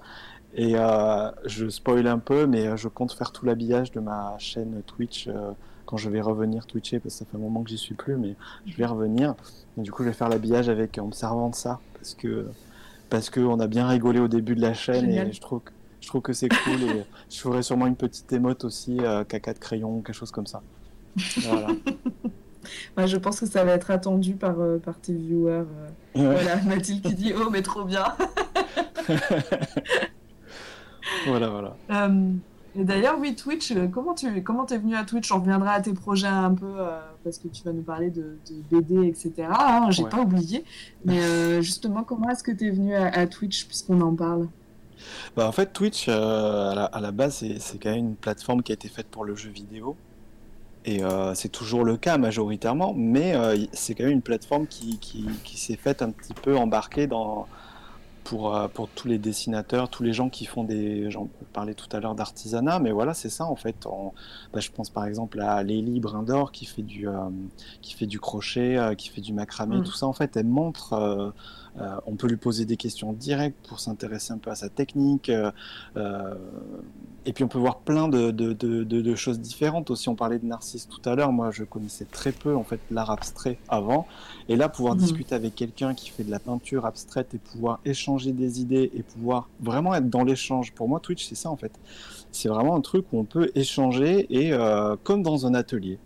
En fait, j'ai vraiment Ouais. retrouvé, mais en plus, vous l'avez dit plusieurs fois dans les interviews d'avant, avec, euh, avec tous les gens qui sont passés, on retrouve un peu cet esprit-là, où en fait, on est un peu entre nous, mais il y a aussi des gens qui viennent, qui posent des questions, et du coup, ça permet de rebondir et de trouver des trucs. Enfin, c'est vraiment top, quoi. Enfin, il y a vraiment une gymnastique du cerveau euh, sur Twitch. euh, moi, ça me plaît, ça me plaît grave. Et en fait, j'ai découvert euh, le, le- la catégorie art vraiment au mois de janvier, février. Ouais, mais comme, un peu, Euh, comme beaucoup de gens, je pense. Et je sais plus comment, en fait. Mais est-ce que tu étais déjà sur Twitch euh, pour du gaming Ouais. ou est-ce que. Je crois que Ouais, c'est par d'accord. hasard. En fait, euh, en fait, j'étais sur. Twitch, mais je regardais euh, depuis, je crois, deux ans. euh, en fait, je suis le magazine JV. Euh, ils parlent de jeux vidéo, euh, plein de trucs. Ils ont créé une, une chaîne Twitch où, en fait, tous les, tous les midis, entre, euh, en- euh, ils appellent ça le 13-14. Et, euh, Mhm. et euh, j'aime bien regarder, euh, j'aime bien regarder les jeux qu'ils testent. En fait, ils testent un jeu par jour. Et, euh, et, euh, et c'est rigolo. Enfin, il y a une super équipe, une super ambiance. Et euh, moi, je vous invite à les suivre. C'est, top. Et, euh, euh, parce qu'on parlait beaucoup de jeux vidéo avec euh, Clément euh, Lefebvre quand on était en atelier, tous les deux, c'est, des trucs qui nous intéressent beaucoup. Lui, il est plus dans le côté joueur, il joue beaucoup plus que moi, mais moi j'aime bien les univers qui sont développés. ça me parle vachement plus. c'est pour ça que j'aime beaucoup l'univers des Final Fantasy ou ou des Elder Scrolls, genre Skyrim, tout ça. Je suis Enfin, j'adore ça, quoi. Les mondes ouverts, euh, Mm. c'est fabuleux. Enfin, on, on peut s'évader là-dedans, euh, c'est super. Donc, euh, à la base, Yes. j'étais sur Twitch pour suivre du jeu vidéo, et puis je sais plus trop comment. Et je crois que les premières chaînes euh, Twitch euh, art que j'ai, euh, sur lesquelles je suis tombé, c'était chez Florib, je crois. Et, Yes. et très très vite, en fait, ça s'est étendu parce que bah, j'ai trouvé ça super. Et puis du coup, d'aller voir les chaînes des uns des autres, parce qu'en fait, on est, enfin, je dis on est parce que maintenant je suis un peu dedans, donc c'est cool. Mais au début, les gens disent ah bah, si vous connaissez pas le travail d'un tel, allez voir si machin truc. Mhm. Et du coup, j'ai découvert une quantité de gens assez hallucinants euh, sur, euh, sur Twitch. Et, euh, et après, avec le confinement, donc qui a eu, qui a eu quelques mois après que j'ai découvert le, le channel art, bah là, il y a eu énormément de monde qui, qui se sont mis à, à streamer de l'art et, et d'autres choses. Et du coup, ça a été, ça a été génial, quoi. Génial. Mm, mm, mm. Euh, Est-ce qu'on est toujours en live? Moi, Oui, je vois toujours, toujours, y a pas de problème. On est toujours en live. Ok, d'accord. Moi, je... Je gère, Ok, c'est moi qui ai t'inquiète. un souci. Très bien, pas de souci. Je continue. crier sinon. C'est ça. Ok, alors euh, Jéricho, je te laisse euh, gérer. Moi, je vois plus rien, mais. T'inquiète, euh, ma, ma- connexion est quasiment à 5000 kbps, je pense que c'est très bien. Ok, très bien. Non, non, bah alors c'est moi qui déconne. Il n'y a pas de souci, je reviens. Euh, Enfin, je suis là, il n'y a pas de souci. Euh, du coup, euh, Petch, on parlait de BD. Je crois que tu as une actualité brûlante dont tu peux nous parler euh, dès maintenant. Ouh là là, oui. Ouh là là, oui, la fameuse un gros, un gros, gros, gros bébé. Euh, en fait, je travaille depuis 6 ans maintenant. Alors, j'ai pas fait que ça. hein. J'ai fait euh, Dixit entre temps. J'ai fait, euh, j'ai fait un puzzle Gecko. J'ai fait de- des, des illustrations pour de la presse. J'ai fait des albums jeunesse. Enfin, il y a plein de trucs qui se sont mêlés. Mais en gros, ça fait 6 ans que j'ai commencé une, une BD. euh, qui va bientôt sortir, donc là je suis vraiment en plein bouclage. Elle va sortir au mois de novembre. C'est euh, Les Voyages de Gulliver. Et euh, c'est un projet qui me tient à cœur parce que c'est vraiment, euh, euh, c'est vraiment un, un univers que j'ai vraiment pu développer. C'est-à-dire que euh, dans tout ce qui est, euh, bah, par exemple le Dixit, on en parlait, c'est une image et puis ça s'arrête. Donc c'est assez récréatif au Mhm. niveau de l'esprit parce que, bah, voilà, on, on passe très vite d'un univers à un autre et c'est euh, hyper créa- créatif. Un album jeunesse, on n'a pas le temps en, euh, en 12 ou, ou 16 doubles de, de vraiment aller au bout d'une histoire, de vraiment développer des psychologies de personnages, tout ça. Donc euh, c'est un, un chouette format, mais ça a quand même des limites quand on, quand on a envie d'en dire plus. Et euh, après, il y a le roman illustré, euh, bon, euh, c'est autre chose. Et euh, il y a Slan qui va m'engueuler, il n'est pas là, je crois. si je dis roman graphique, mais en gros, mon éditrice euh, parle de roman graphique. Je elle parle de, de la BD euh, que je suis en train de faire, c'est la collection euh, qu'elle suit, donc la collection Noctambule, donc dans laquelle sera publié euh, Les Voyages de Gulliver. Donc là, on voit la couverture à l'écran. Mhm. Et euh, Elle est magnifique. merci. elle a été longue Ah, à elle est superbe. Tu Ah, m'étonnes. d'ailleurs est une magnifique. partie. J'en ai fait une partie sur Twitch euh, en noir et blanc. Par contre, la couleur, je l'ai pas streamé parce que pour l'instant, j'ai pas du tout le setup euh, adapté. Euh, en fait, je stream sur un petit Mac Mini qui, qui connaît euh, ces dernières heures. Euh, hélas, euh, je crois que vous aussi vous connaissez ça, Oh. les- le matériel en fin de vie. Oh oui. On parle pas. Donc, euh, donc voilà, euh, il va falloir que je change ça bientôt, mais on va attendre d'avoir un petit peu des sous qui rentrent. Et pour l'instant, c'est un peu le calme plat. Donc, euh, Mais écoute, avec euh, la vente du, du voyage de Gulliver, on te souhaite euh, la réussite et que du coup tu puisses acheter euh, du matos. Bah écoute, c'est gentil, mais alors euh, si on commence à parler de la rémunération en BD, on est mal barré. On peut. Euh, j'imagine que ça va. On peut en parler, hein, parce que je, je pense que les gens euh, croient que tu gagnes des mille et des cents quand euh, tu es publié, mais euh, ne se rendent pas compte, je pense, euh, de Oui, ce que de- tu gagnes réellement, en fait. Bah ouais, ouais. Alors faut savoir qu'il y a eu une- un âge d'or de la BD euh, il y a, il y a, je dirais, une vingtaine d'années, je pense, où euh, les auteurs BD étaient payés entre 300 et 400 euros. Ah, il y a mon chat qui vient. euh, Ah oui, on Bonjour. Viens, allez. allez, viens ma petite mascotte sur Twitch. Alors euh, sur ma chaîne, j'ai fait des émotes Haru euh, pour ceux qui sont Ah abonnés, donc ils, pour- ils peuvent avoir euh, la tête de mon chat en émote. Donc, bref, on s'égare. Pardon. Euh, du coup, qu'est-ce que j'étais en train de raconter Tu parlais de Ah oui, rémunération. Ouais. Ouais, ouais. Donc en fait, il y a eu un âge d'or où les auteurs BD étaient bien rémunérés, de l'ordre de entre 300 et 400 euros la planche. Pour des BD, euh, on va dire conventionnels, c'est-à-dire euh, cartonnés, euh, avec vernis sélectif sur toute la couverture, enfin des BD classiques, on va dire, franco-belge, album classique. Quand il y a eu la BD qui a commencé à se diversifier, donc on est rentré. Alors je connais pas tout l'historique hein, de la BD. hein. J'ai une connaissance assez pauvre dans ce domaine-là, même si j'en fais.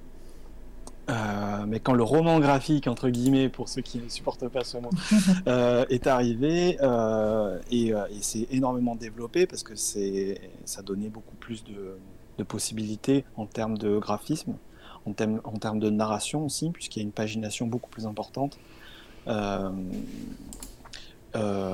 est-ce que je voulais aller? Je m'égare. Stop. Voilà. Respire un coup. On Ah s'est oui. perdu dans le voyage. Non, on parlait de rémunération. Euh, les sujets qui fâchent, on essaie toujours de s'éloigner de ça.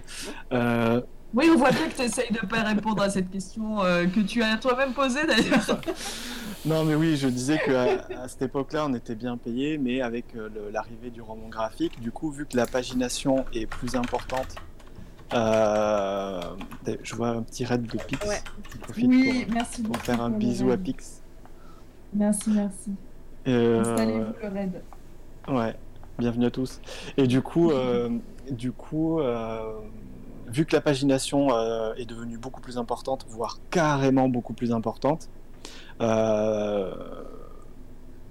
du coup, le prix à la page a énormément baissé. Et pour noyer un peu le poisson, les éditeurs ont fait passer ça en mode forfait. C'est-à-dire qu'avant, on avait la rémunération à la planche. Maintenant, on est passé dans un- une rémunération au forfait. C'est-à-dire qu'on propose une somme et euh, ça, nous- ça peut nous paraître bien, genre, oh waouh, c'est génial, euh, euh, 12 000, 14 000 euros, mon Dieu, c'est- top et tout ça. Sauf que derrière, il y a combien de pages? Faire le ratio à la page, enlever toutes les Mhm. charges, enlever les impôts. À la fin, il reste Le quoi? temps de travail. euh, ouais. Mais ça, ça, ça, c'est un des dilemmes des artistes. hein. C'est pareil dans mon domaine à moi, euh, savoir faire un, un devis correct, etc. Sachant que, sachant que tous les, les clients sont pas les mêmes. Tu sais, il y a des petits éditeurs, euh, pour toi, j'imagine, Ouais. comme des gros, etc. Des fois, c'est compliqué de se dire, ok, bah, ça. lui, il est plus petit, faut que je m'ajuste, mais en même temps, faut que je vive correctement. Quoi. Bah ouais, c'est ça. En fait, c'est des choix que tu fais. Je sais que par exemple, par le passé, j'ai pas fait forcément des choix très judicieux, euh, que ce soit en termes de, de, de rendement, parce que bah, faut bien croûter, et euh, de créativité aussi, parce que quand tu as la pression. Quand tu prends un, projet et tu te dis, bon, c'est un petit éditeur, mais quand même, je m'entends super bien avec, euh, le, projet final va être super beau, ça va me faire une belle carte de visite, euh, mais en même temps, bon, le budget, ça va être ric-rac. Euh, tu te lances dedans, finalement, bah, le budget ric-rac, bah, ça te fait pas vivre, donc euh, ça te stresse. Donc, euh, moi, le stress, je le, vis assez mal quand euh, je commence à me rapprocher de zéro dans mon compte bancaire.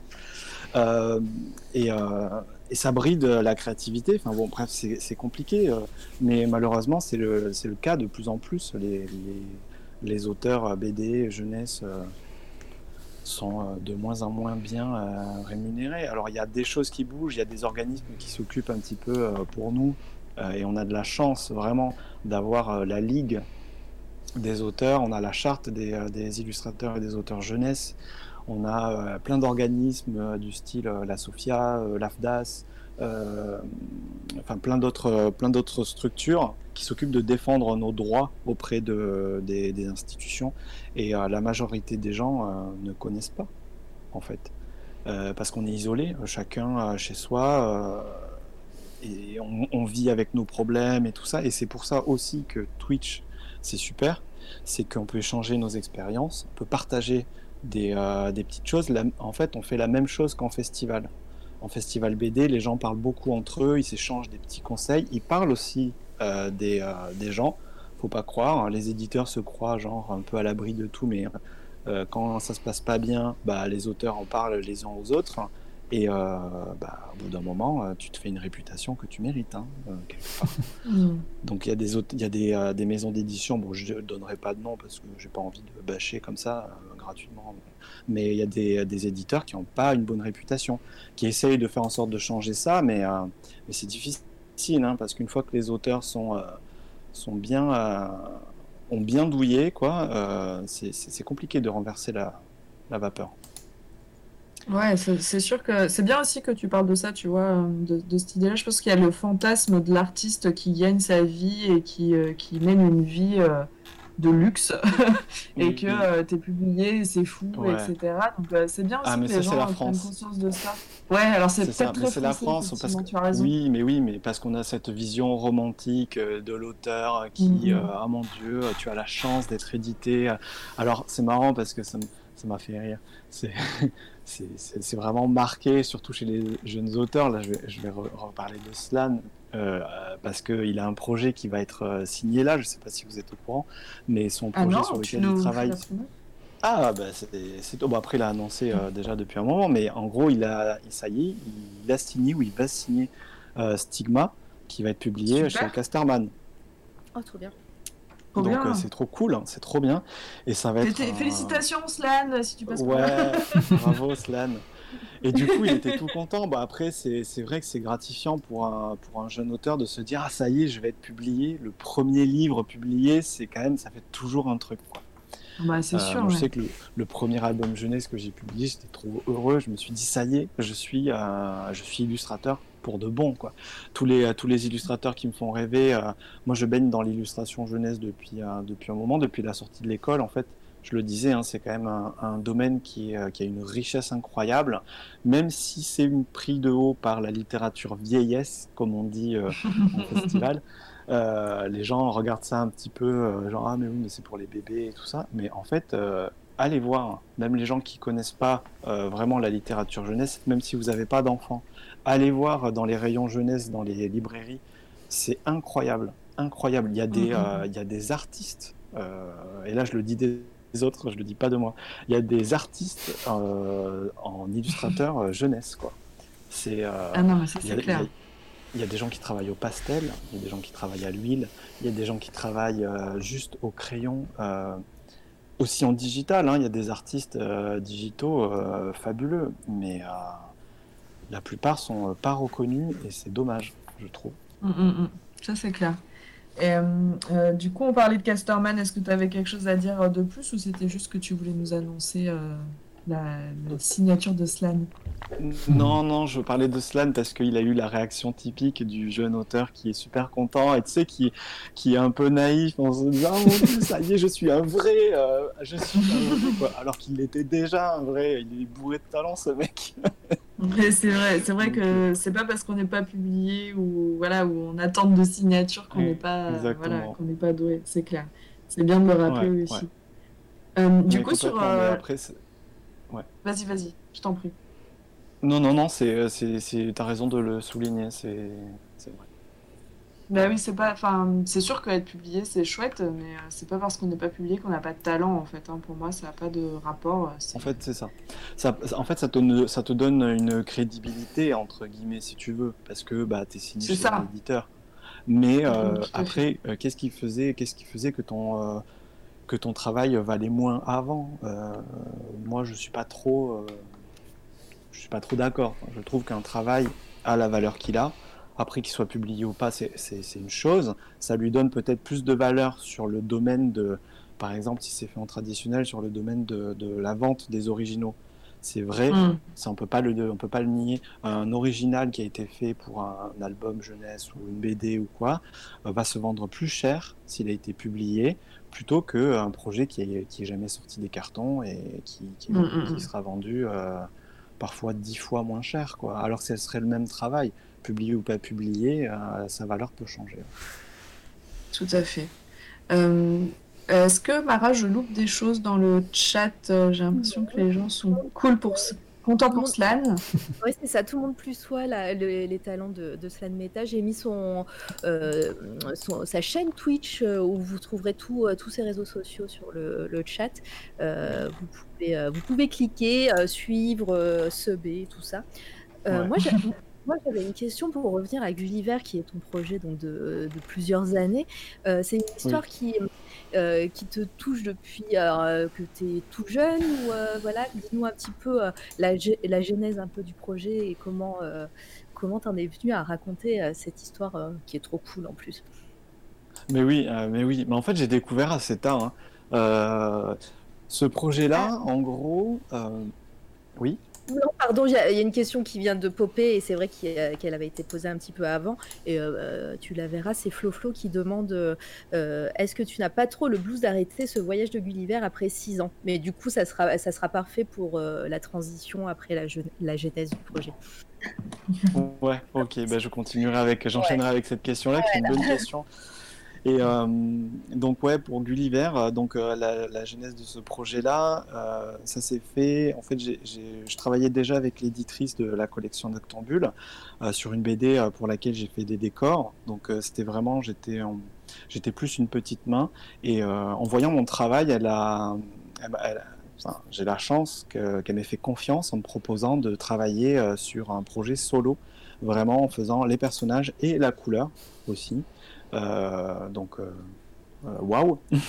Ça m'a aussi un peu impressionné au début, mais. Et, euh, et en fait, elle m'a mis en contact avec un scénariste parce qu'elle pensait qu'on s'entendrait euh, bien. Et euh, c'est une façon de faire. Il n'y a pas de façon particulière de faire. hein. On peut très bien connaître déjà un scénariste et proposer un scénario à, à un éditeur. Ça peut être un, un scénariste qui a proposé un scénario qui a déjà été signé et il recherche un, un- un illustrateur après. Il n'y a, a pas une façon de faire, hein, il y en a plein. Et moi, en l'occurrence, là, c'est euh, l'éditrice qui nous a mis en relation. Et donc, euh, on s'est rencontrés pendant un festival où j'étais en dédicace donc, pour le projet euh, précédent. Et euh, on a un petit peu papoté. Et tout de suite, ça a vachement pris. Effectivement, on était, on était bien raccord et on est devenus potes assez rapidement. Et c'était cool. Et on, a discuté avec l'éditrice. Et l'éditrice nous a dit bah, si vous vous entendez bien, c'est top. Qu'est-ce que vous pourriez me proposer comme projet? Euh, donc on a réfléchi à plein de projets différents. Moi j'avais fait des petites recherches de, personnages comme ça pour avoir peut-être des pistes sur lesquelles se reposer un peu. Et, euh, je, me rappelle que le premier, euh, premier croquis de Gulliver, du personnage de Gulliver, ressemblait beaucoup à Don Quichotte. Et pendant un certain temps, il était temps peut-être de se pencher sur le, sur le texte de Don Quichotte et de faire une adaptation euh, BD euh, de Don Quichotte. Euh, mais je sais plus trop pourquoi on a bifurqué, parce que peut-être qu'il y avait un autre truc qui venait d'être fait, ou il y avait un film, ou je sais plus trop quoi. On a vite abandonné cette idée-là, et c'est Bertrand, je crois, qui, Bertrand Gallic, donc, qui est le scénariste sur la BD, qui a, qui a proposé les voyages de Gulliver. Et, euh, et il a visé juste, parce qu'en fait c'est un univers qui est, euh, qui est hyper riche, euh, où il y a des possibilités énormes au niveau des décors. Donc moi, c'est juste du pain béni. Et, et c'est aussi un projet hyper contemporain. Même s'il a été écrit il y a très longtemps, c'est un classique de chez classique de la littérature. Et euh, pourtant, quand on, le, quand on lit même le texte original, hein, alors ce qu'on fait, nous, c'est une adaptation euh, libre. C'est-à-dire qu'on on prend le texte original, on reste dans les grandes lignes, mais on l'adapte quand même pour qu'il soit un petit peu plus contemporain.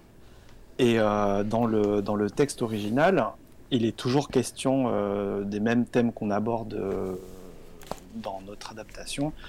C'est, euh, ça parle de, de, de, de tyrannie, de, euh, de tout ce qu'on peut voir à la- à la- aux actualités en ce moment, de, dictature, de, de choses très sympathiques, n'est-ce pas? Euh, et, euh, et aussi de questions euh, existentielles. On parle de, de- de notre rapport à la mort, d'immortalité, de, de l'envie d'immortalité. On parle de, de plein de choses, de notions de, ben, forcément de voyage, hein, parce que c'est quand même le, le- le titre, hein, les voyages de Gulliver. Euh, et il y a beaucoup de fantastique, ça, ça- ça nous amène aussi ailleurs, ça permet de faire passer euh, à travers des, à Mhm. travers des, euh, des, des univers un petit peu, un petit peu incroyables, des notions quand même qui sont très euh, ancrées dans le réel. Quoi. Euh, donc euh, voilà pour la genèse. Donc ça c'était au tout début du projet. Donc après le projet s'est lancé et, et on s'est mis corps et âme dedans. Et, euh, et après pour répondre à la question de Flo Flo, c'était c'est ça? Oui, oui, Oui, bien tout ça. à fait. Tu veux que je Donc, euh, la reprécise ou tu l'as en tête, c'est bon? Ouais non non c'est bon je l'ai en tête sur, euh, sur le, le fait de- d'avoir notre nostalgie de finir. Eh bien figurez-vous qu'il n'y a pas qu'un seul voyage de Gulliver, il y en a quatre en fait au Ah. total. Ah ah voilà c'est ça. Surprise Ah, alerte. Alors, Alors pour info, on est déjà en train de parler de la suite. Euh, Bertrand a déjà travaillé le- les, les- la grande, les grandes lignes. Euh, donc on va s'y mettre euh, incessamment sous peu. hein. Déjà, on va finir celui-là, ça va être déjà une bonne chose. Et en fait, on a, on a fait le choix, dès le départ, de ne pas commencer par le voyage le plus connu de- des voyages de Gulliver, qui est le premier, hein, qui est le voyage euh, au pays des Lilliputiens. On commence pas sur celui-là, donc faut pas vous attendre à avoir des petits bonshommes euh, dans Bésilus, il n'y en aura pas. Euh, là, on commence par le voyage de Laputa au Japon. Euh, alors, c'est pas le texte original, hein. le texte original, vous pouvez le trouver si T'as perdu euh, Patch. Pardon, désolé, j'ai eu un coup de fil. désolé, j'ai eu un petit coup de fil. Euh, euh, parce que je suis sur Discord sur mon téléphone, donc forcément, je n'ai pas désactivé le. Bref. Tu es un homme très occupé, tu as le droit. non, en plus, c'était un numéro euh, cacaboudin. Donc, euh, Ah, bah en plus. euh, En non, plus. hein. en plus. Donc, donc voilà, on commence pas par le, par le voyage le plus connu, mais on commence par le voyage qui passe par l'Aptuta. Donc, je, vois, je parlais des, des noms de, du, du, du texte original qui sont complètement attirés par les, tirés par les cheveux. Euh, je vous en donne un, Glub Glub Drib. Par exemple, essayez de le redire, c'est drôle, euh, vous verrez. Euh, donc du coup, il y a plein de noms un peu étranges et l'auteur, en fait, de base, s'était beaucoup amusé justement à jouer sur des noms un peu imprononçables, des trucs vraiment bizarres. et c'est vraiment, c'est assez drôle. hein. Enfin, en gros, c'est un texte très à la fois humoristique et satirique. Enfin, euh, c'est top, quoi. Et Bertrand, il a fait un, travail d'écriture, mais euh, magistral. Euh, je suis hyper content de travailler avec lui. On a plein de projets pour la suite, en plus de Gulliver qui va suivre. Donc, euh, voilà. Et juste pour, euh, pour parler de ce projet-là, moi j'étais super content de partir sur ce troisième voyage. Donc c'est le troisième voyage, celui qui passe à la Pyuta, parce qu'en fait euh, le réalisateur Hayao Miyazaki a fait un film d'animation euh, qui s'appelle Le Château dans le ciel. Et euh, il s'inspire très très fortement de, de ce troisième voyage de Gulliver, donc euh, écrit par euh, Jonathan Swift, euh, qui, euh, voilà, qui parle de cette île volante habitée de créatures un peu étranges. Bon, Miyazaki a complètement changé le, le- le- ce qui se passe en fait sur la Pyuta, mais en gros, il s'est fortement inspiré de tout l'univers euh, visuel. Donc voilà, moi j'étais super ravi parce que Miyazaki, c'est quelqu'un que j'admire énormément, euh, tout son univers. Donc, euh, donc voilà. D'ailleurs, j'ai fait une. Mais ça, ça viendra dans un, dans un autre temps. euh, je vais sans Donc doute la faire des boucle est bouclée. Ouais, c'est ça. Je vais sûrement faire des petits euh, concours, des petits trucs rigolos, peut-être juste pour les gens de Twitch, peut-être. Euh, et je, je me suis amusé à, à planquer des petits Easter eggs dans le dans le bouquin. Voilà, mais j'en parlerai plus tard. Trop cool. bon, on a eu la, la primeur de savoir qu'il y aura une suite en plus, donc euh, merci pour cette, euh, cette info, c'est trop Mais cool. je vous en prie. On Et en aime trop, plus- c'est toi la radio, avoir des petites infos comme ça, c'est trop bien. Mais en plus, là, vous voyez des planches. euh, je vous ai envoyé des planches alors que j'ai faites en live, mais que j'ai pas encore diffusées sur les réseaux et qui ne sont pas encore visibles ailleurs. Donc vous avez, vous avez Oh la. là là, et on- alors là, est-ce qu'on pèse pas dans le game là avec C'est cette ça. radio Franchement, Mais grave. Non, en mais tout en cas, vrai, les illustrations sont magnifiques. euh, Enfin, c'est, ça donne trop envie. euh. Et du coup, tu disais qu'il sortira au mois de novembre. Est-ce que tu as une date précise ou est-ce que tu sais Oui. pas ou tu peux pas nous dire peut-être? Si, si, bah en fait, on est encore en, en période de bouclage et tout dépendra de, de- du moment où on finit parce qu'il y a encore beaucoup de petits réglages à faire. Et l'éditrice veut vraiment mettre ce projet en avant, donc euh, il faut vraiment qu'il soit euh, au- aux petits oignons. Donc on le chouchoute vraiment dans les derniers détails. Et euh, j'ai hâte, j'ai hâte, hein, il va être beau. Ah J'ai tout excité. et euh, et j'ai hâte aussi d'aller en dédicace, d'aller voir les gens et de le partager. Enfin, pff, ça fait tellement longtemps que je bosse dessus et que je peux rien montrer euh, depuis un moment et que là je suis trop heureux en fait que ça soit. la Ouais, fin. ça doit être frustrant euh, d'attendre. De Ah oui. euh, ouais. Il y a tellement de frustration dans ce travail, mais bon, en même temps, c'est c'est comme les gens qui bossent dans le jeu vidéo, c'est pareil, ils peuvent pas parler des productions sur lesquelles ils travaillent, c'est pareil dans le cinéma. Euh, j'ai des, j'ai des copains, des copines qui travaillent dans, euh, dans, les, euh, dans les décors euh, pour, pour le cinéma, pour la télé, tout ça, et ils peuvent pas parler de, ils peuvent pas montrer ce qu'ils font euh, nulle part parce qu'en fait, euh, ils, bah, ils, sont, ils ont signé des contrats et voilà. Et nous, c'est pareil. Si on veut pas, Ouais, euh, si on veut pas euh, tout, euh, tout, euh, enfin, faut quand même garder une part de mystère. C'est les clauses de confidentialité. Exactement. Il y a qui dit comment on va faire pour découper et encadrer toutes les cases. Juste, euh, juste avant, euh, je vous coupe un petit peu parce qu'on a eu un, en, un- en furtif un raid de Mion Mion, donc euh, Oui, elle nous raid tout le temps. Et, euh, Un trop mion mion. Voilà. Il faut aller, faut suivre notre- mion mion aussi. Oui, notre Oui. marraine, notre première interview, c'était Ouais. Mion Mion. Rappelez-vous. Number one, elle est sur SoundCloud, vous pouvez encore aller euh, voir ça sur nos liens. Euh, oui, bah, euh, juste euh, pareil sur, sur la petite remarque, comment on va faire pour découper toutes les cases et les encadrer. Je sais que ça se fait pas mal outre-Atlantique, parce que bah, voilà, moi j'aime beaucoup les, les comics et tout. Je sais que certains artistes vendent euh, des planches originales et, euh, et du coup, euh, toi tu, tu as dit que tu étais aussi de, de temps en temps en, en galerie. Oui. Est-ce que tu, tu vends des planches? Alors peut-être pas Gulliver tout de suite puisque, puisque c'est il n'est pas encore sorti, mais est-ce que ça peut arriver ici en France et toi en l'occurrence? Ah ben ça va arriver, ça va arriver, mais après pour savoir exactement euh, quand et comment, là c'est la question. En fait, j'ai discuté, euh, euh, donc euh, moi je suis en relation avec la Galerie Maguen depuis euh, maintenant euh, plusieurs années, et, euh, et c'est vraiment euh, Olivier donc euh, Souillet qui, qui est aussi auteur d'ailleurs euh, en jeunesse, euh, qui a fait Azuro euh, pour ceux qui connaissent, Euh, ceux qui connaissent pas allez voir, hein, illustré par euh, Jérémy Fleury. Un- qui est sur Twitch aussi, mais il n'est pas trop trop présent. C'est euh, son pseudo sur Twitch, c'est euh, alors attendez, Euh, problème de mémoire assez récurrent. Euh, c'est euh, C'est pas drôle d'avoir rouge. 40 ans. c'est Trèfle Rouge. Donc euh, allez suivre Jérémy, euh, il fait un travail euh, vraiment euh, aux petits oignons euh, en digital, c'est c'est vraiment très très beau. Euh, donc voilà, et du coup, euh, Olivier, c'est euh, lui, si vous voulez, au début, quand les premières années après mon diplôme, enfin la première année, j'avais zéro contact en sortant de l'école. J'ai fait une école de direction artistique, donc pas du tout penché dans l'illustration.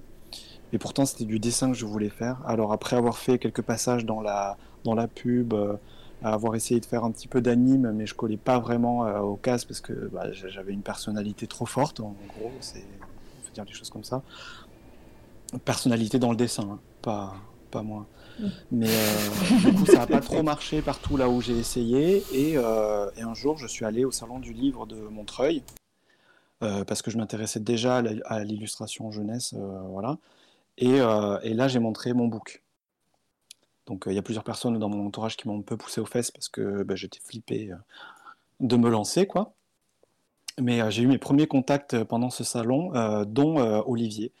Olivier qui, qui était sur le stand de la Galerie Maguen. Ils n'en ont pas pris. Enfin, je crois que ça a été la seule année où ils ont pris un stand au salon du livre.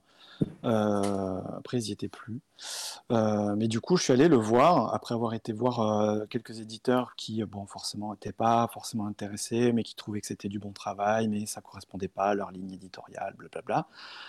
Mais quand même, j'étais quand même, euh, j'avais de bons retours, donc euh, c'était motivant. Et Olivier, en fait, tout de suite, il a flashé et euh, direct, il m'a parlé de vente d'originaux. Mhm. Direct, pour lui, c'était c'était clair. Je rentrais dans la case euh, euh, dessin traditionnel, originaux, euh, vente, euh, c'est bon. Du coup, du coup, il m'a pris sous, il m'a pris sous son aile.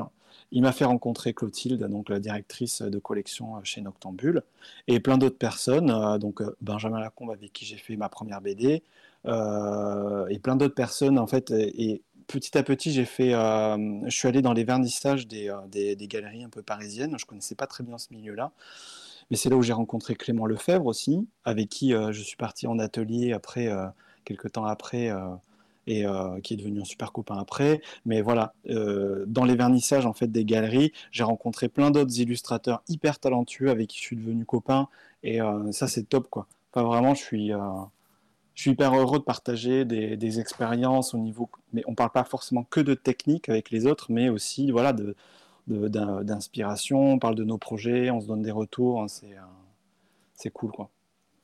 C'est vraiment cool. Euh, je me suis garé, non? Non, c'est c'est très bien. Non, non, c'est très très bien. Euh, je, Je sais plus d'où on est parti. Hein, mais... De la vente de la vente. Oui, voilà, c'est ça. C'est ça. Donc, ça Donc tu étais viendra. dans le thème. Ouais, ça viendra. Donc ouais, les, euh, moi je suis pas du tout. Enfin, j'ai fait le deuil de cette période où en fait on est un peu trop attaché à nos dessins, on n'a pas envie de les vendre. Voilà, c'est c'est sentimental et tout ça.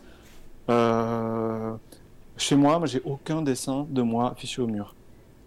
Ils sont tous dans mes cartons. euh, j'ai passé suffisamment de temps dessus pour ne, ne, ne plus avoir envie de les voir. Euh, Enfin, je trouve aucun intérêt à avoir des dessins de moi sous les yeux. Par contre, Ah, Nous, on de- l'intérêt, hein, si tu en veux. Bah, écoute, euh, mais c'est pour ça que j'ai fait aussi la boutique où je vends les prints. c'est parce que j'ai eu beaucoup de demandes de gens qui me disent Ah, mais euh, quand est-ce que tu vas vendre des dessins et tout ça? Donc, euh, il y a des gens qui veulent acheter, mais euh, les originaux, ça coûte cher. Euh, Parce que la galerie, au passage, ben, il faut qu'elle fasse vivre tous ses employés, qu'elle paye son loyer euh, rue du Louvre. Donc, euh, bah, ça coûte bonbon. quoi. Donc, euh, ils Mhm. prennent un joli pourcentage. aussi. Ça coûte cher. Comment? L'idée aussi rue du Louvre. Bah, en fait, ils ont déménagé parce qu'ils avaient une petite galerie qui était, euh, qui était toute mignonne, hein, mais c'était vraiment petit pour le coup. Et euh, c'était euh, quai, des, euh, quai des Grands Augustins. C'était à Paris, dans le quartier, dans le 6e arrondissement, là où il y a toutes les galeries d'art. En fait, ils étaient là. Et sauf qu'au bout d'un moment, ils ont manqué de place. Et vu qu'ils ont, ils se sont énormément développés, notamment avec toutes les ventes chez Christie's, tout ça, ça, leur a fait une visibilité encore plus grande. Et du coup, ils ont voulu euh, s'é- s'étendre pour, euh, pour devenir, euh, voilà, pour aussi avoir plus de, de- une, un endroit aussi où les originaux seraient plus mis en valeur. Mhm.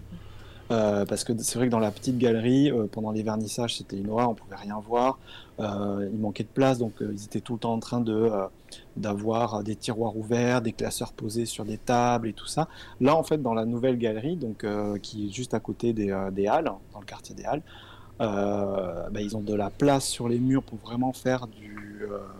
En fait, c'est un super bel écrin pour pour les pour les dessinateurs, quoi. Et du coup, ça met vraiment encore plus en avant le travail des dessinateurs de BD, et ça, c'est cool. C'est vraiment chouette. Et ils se tournent un peu plus euh, maintenant vers euh, l'illustration, donc ça aussi, c'est chouette. Et il y a beaucoup de galeries euh, qui, qui, qui sont plus spécialisées dans l'illustration jeunesse, notamment la galerie Robillard aussi à Paris. Après, il y a sûrement beaucoup plus de, de, de galeries hein, ailleurs. hein, mais moi, je parle de Paris parce que j'y étais et c'est le seul endroit que je connais, mais il doit y en avoir ailleurs. Donc, euh, voilà, les planches de Gulliver seront à vendre et, euh, et sûrement d'autres d'autres choses aussi. Et ça, c'est une très bonne nouvelle euh, pour nous qui apprécions ton travail. Euh, Ça, c'est cool. Alors, si vous pouvez pas euh, vous offrir euh, un original, en tout cas, vous pourrez vous offrir la BD probablement. Et puis, euh, n'hésitez pas à aller sur le Big, le Big Cartel pour acheter des prints si, si le cœur vous en dit. Yes. si vous avez envie d'avoir une illustration chez vous et de pas être obligé de découper toute la BD pour pouvoir, pour pouvoir Ouais. accrocher chez vous. Alors là, pour l'instant, c'est pas des. Vous, achetez, vous en achetez deux BD, vous en découpez Voilà, une, ça. ou deux ou trois, hein, comme ça, euh, ça Ouais. sera parfait pour les ventes. Vous en découpez une pour mettre sous cadre et les autres, bah, vous les gardez comme ça. Il y, a Exactement. beaucoup de gens, il y a beaucoup de gens qui font ça avec les dédicaces. Euh, J'ai appris ça. Je me suis dit, mince, c'est quand même dommage de découper un- une page de garde pour avoir juste une image encadrée, mais bon, c'est Oui, comme ça. pourquoi pas? Les gens font comme ils veulent. hein. C'est ça, une fois que ça leur appartient. euh, C'est ça. Ça. Après, ouais, je voulais dire sur la boutique, pour l'instant, j'ai lancé que deux, euh, que deux prints, Euh, mais c'est des tirages, c'est des tirages d'art, donc j'ai vraiment pris un soin particulier à prendre un, un- un des plus beaux papiers qui se fait pour le tirage de fine art. Euh, c'est des enfin, c'est pas des originaux, mais en gros, euh, la qualité, elle est euh, quasiment similaire à l'original. Donc c'est vraiment, c'est pas, c'est pas juste une photocopie. Je dis ça pour, euh, pour les gens qui pourraient dire ah mais c'est quand même un peu cher et tout ça. Bah oui, c'est un peu cher, mais euh, c'est limité, c'est numéroté, signé. Euh, voilà. Ouais, et puis il faut bien Mais- vivre, hein. il y a un moment, faut pas en avoir honte. De quoi? Il y a un moment, faut, faut vivre aussi, hein, euh, mine de rien, genre, tu sais, ça t'aide à vivre tout ça. hein. Donc euh, Oui, moi, oui, quand non, les gens non, disent c'est cher, euh, moi je dis bah non. Ouais, ouais, c'est ça, c'est ça. Non, et puis, et puis c'est, c'est- Il y a vraiment, enfin moi je, je vois chez moi, j'ai des originaux parce que j'ai des copains qui dessinent, donc j'ai de la chance, mais j'ai aussi des prints de d'autres personnes parce que bah, avoir un joli tirage que quelqu'un a vérifié qui correspond vraiment aux, aux- aux couleurs de base, qui, euh, qui- où il y a vraiment eu un soin particulier, bah forcément c'est euh, c'est un objet euh, particulier, un, un tirage d'art. C'est pas, c'est pas rien, c'est pas juste une photocopie, c'est pas un poster. Donc, euh, donc voilà. Donc je suis content d'avoir ouais, lancé c'est la clair, c'est boutique. bien de le rappeler. Mais, euh, mais, euh, un jour, euh, on parlera, je pense, des tirages d'art, des sérigraphies et des. euh, voilà, parce Ouais. que, voilà, je- Alors, pour- il faut que vous sachiez que Mara, quand vous allez chez elle, moi j'ai eu cette chance, euh, c'était une galerie d'art chez Mara, c'est-à-dire que tous les, tous les tirages possibles de fine art sont chez Mara. Elle a des trucs magnifiques. Elle a même pas assez de place sur tous ses murs, donc oui, elle pourra en parler. et, euh, et vraiment. euh, On veut des je pense que photos, tu on veut des photos. Ouais, un petit tour, euh, room tour de chez toi, Mara, euh, pour tout ce que tu as, parce que tu as vraiment des œuvres magnifiques euh, chez toi et ce serait cool. On fera, on fera, un, on fera un sub-goal euh, vidéo euh, musée. euh, Ouais. Yes, carrément. Et ben voilà, c'est lancé. Donc euh, allez-y, faites péter les subs, qu'on aille faire un petit tour chez Mara. Vous allez voir, c'est magnifique euh, ce qu'elle a. Euh, Il y a Florib qui est là et qui dit bonjour au maître Patch au passage et félicitations Salut, pour Flo. l'univers. Et ben, Flo, on parlait de toi justement tout à l'heure. Donc, euh, Et oui. euh, Je disais, Flo, que Tu- c'était, t'étais la première personne, euh, il me semble, hein, euh, par laquelle je suis passé pour atterrir dans le Twitch game. donc, Voilà, euh, c'est ce pas cher rien. Flo, Florib. euh. Et aussi, je voulais, je voulais juste dire que j'ai pas oublié Florib, je suis passée sur un de ses lives, donc cliquez sur euh, son pseudo et Ouais. allez follow aussi. Euh, et Et abonnez-vous Voilà, abonnez-vous. Ouais, faites des subs et ouais. J'ai dit que j'allais le contacter très bientôt, je n'ai pas du tout dit, c'est- t'inquiète pas. C'est, c'est Voilà. Et moi, et moi, je l'avais dit aussi. Donc, euh, vu qu'avec Mara, on veut toutes les deux t'interviewer, euh, je pense que tu n'auras pas le choix. Nous allons te, te, te gaver de messages jusqu'à ce que tu acceptes de venir euh, sur cette toile. Euh, il, me, il dit que je le remercie par des insultes, mais Florib, qui aime bien, châtie bien, voyons. Oui, parce que je crois qu'il y a un petit truc entre vous. où Vous envoyez quelques petits euh, messages interpo- Alors- entre euh, live interposés. Je suis passée des fois sur les deux lives en même temps. Et c'était assez drôle de voir ça. Ouais, bon après c'est pas le seul, il y a, y a plein, il y a plein d'autres copains, enfin je dis des copains parce que même si on s'est pas vu en vrai, sauf certains, on, on s'est vu avec Slan par exemple, mais c'est pareil quand je vais sur les, sur les chats des autres, j'aime bien faire mon petit troll, sortir des, sortir des, des, des conneries, je suis pas comme ça en vrai, mais, mais je me lâche un peu plus, j'avoue, sur les Bah, chats. mais écoute, euh, c'est plutôt cool. Euh, les amis, ça fait 1h45 qu'on discute. Euh, je vous propose, si vous en êtes d'accord, qu'on passe à tes coups de cœur, Petch, ou est-ce que tu Ouais. voulais ajouter quelque chose?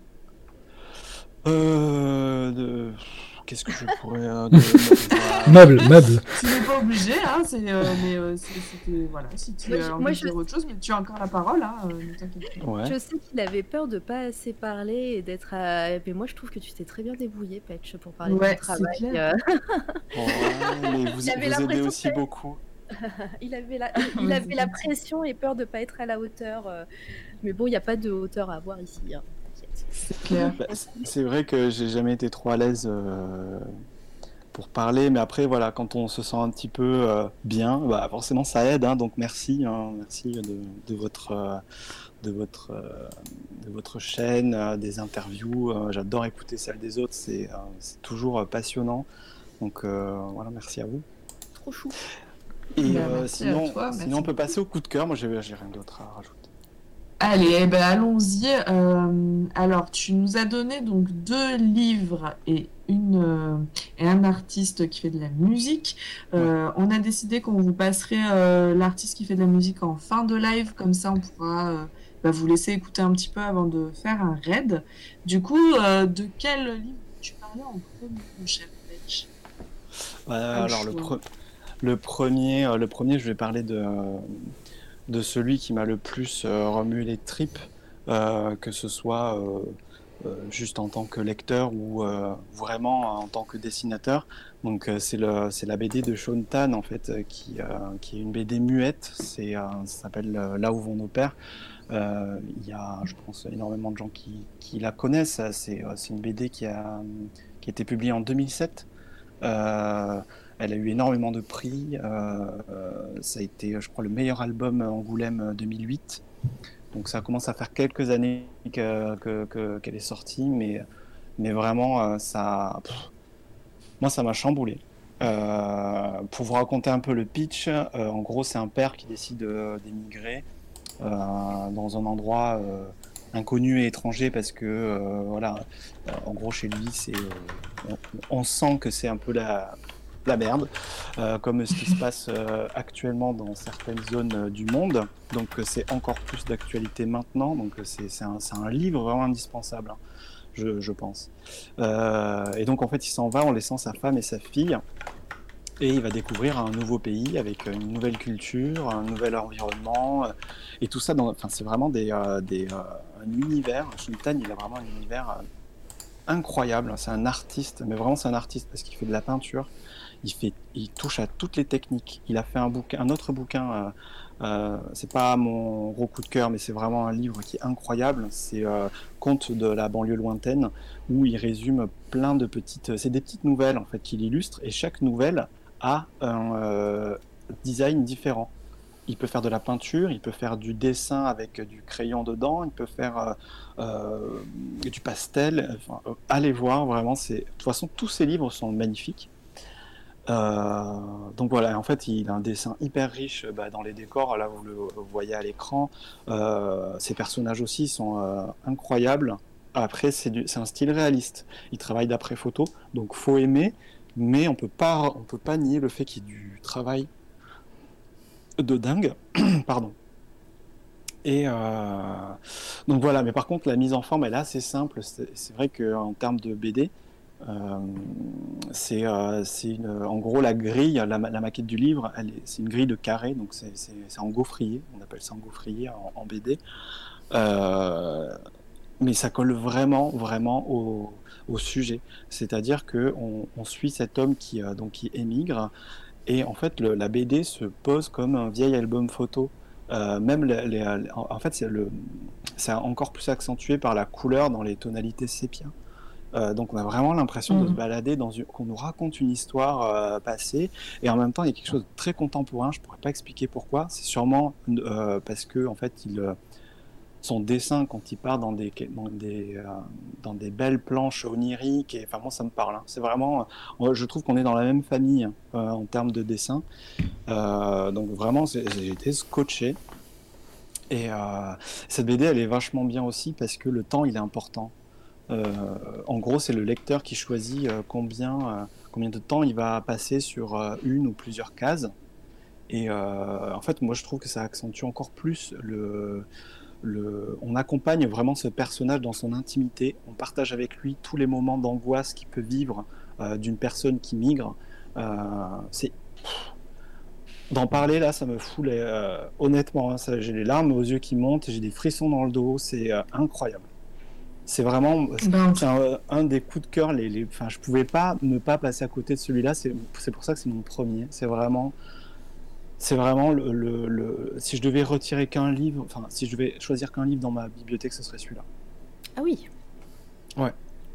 Eh ben, Donc c'est vraiment un livre qui mais en m'a tout cas, bouleversé. ouais, tu le vends euh, super bien. euh. Alors euh, moi, je, Je- je je- connaissais vraiment, je le défends mais- avec le cœur. Ouais, bah ça, Ouais. ça se Après, sent il y a eu- quand t'en parles. Ouais. Il y a eu un, travail énorme sur ce, sur ce projet. Il a passé 4 ans dessus. Euh, il a eu euh, une aide de. Je crois qu'il est australien. hein. Il a eu euh, des aides de, pour, pour, tenir le coup et tout ça. Donc, il y a eu un, un artbook qui s'appelle Recherche sur un pays sans nom, qui parle de toute la genèse du projet, de toute sa démarche artistique. Donc, il explique, tout, il montre aussi toutes les photos desquelles il est parti. Vraiment. euh, si vous pouvez trouver ce livre aussi, c'est chez euh, Dargo. Les deux sont chez Dargo. Euh, prenez. Prenez la BD là où vont nos pères et prenez, si vous pouvez la trouver, le hardbook qui va avec pour vraiment aller au fond des choses, qui s'appelle Recherche sur un pays sans nom. Et d'ailleurs, je, profite de ce, de ce projet-là pour vous parler aussi d'un autre projet pour la jeunesse. Si vous voulez parler, parce que c'est hyper important, je trouve, en ce moment, avec tout ce qu'on voit aux infos, c'est c'est une catastrophe. Il faut vraiment, euh, faut vraiment en parler aux enfants et leur expliquer pourquoi. Euh, mais de la meilleure, de la meilleure des façons. Et il y a un, album jeunesse qui est magnifique, euh, qui exprime tellement bien ça. Ça s'appelle Partir au-delà des frontières. C'est chez Gallimard Jeunesse et c'est fait par Francesca Sana. Et c'est un, un bijou d'album jeunesse. Il est fait de manière, dans le style, c'est très contemporain. Euh, dans les formes, c'est très graphique, c'est hyper beau. Ça n'a rien à voir avec euh, là où vont nos pères. C'est autre chose dans, le graphisme, mais il est magnifique aussi. Euh, donc voilà, je vous le conseille aussi. En gros, c'est- un coup de cœur. C'est le 2 en 1. voilà, voilà. Je triche un peu, ouais. Mais je fais ce Ah, que je le tricheur Parce que tout le monde nous dit oui, trois coups de cœur, c'est compliqué. Et là, bam, t'arrives à nous en caler un entre deux, là, parfait, quoi. Voilà, petit. Comme, comme- comme je le dis, comme je le dis souvent sur Twitch, je suis un escroc. Mais en tout cas, euh, tu vends très bien ce- cet artiste et cette BD. euh, Ça a l'air magnifique. euh, Les illustrations sont superbes. Et je trouve que bah, le thème résonne vraiment euh, en ces temps un peu, euh, comme tu l'as dit, euh, un peu ouais, compliqués et qui font un peu peur.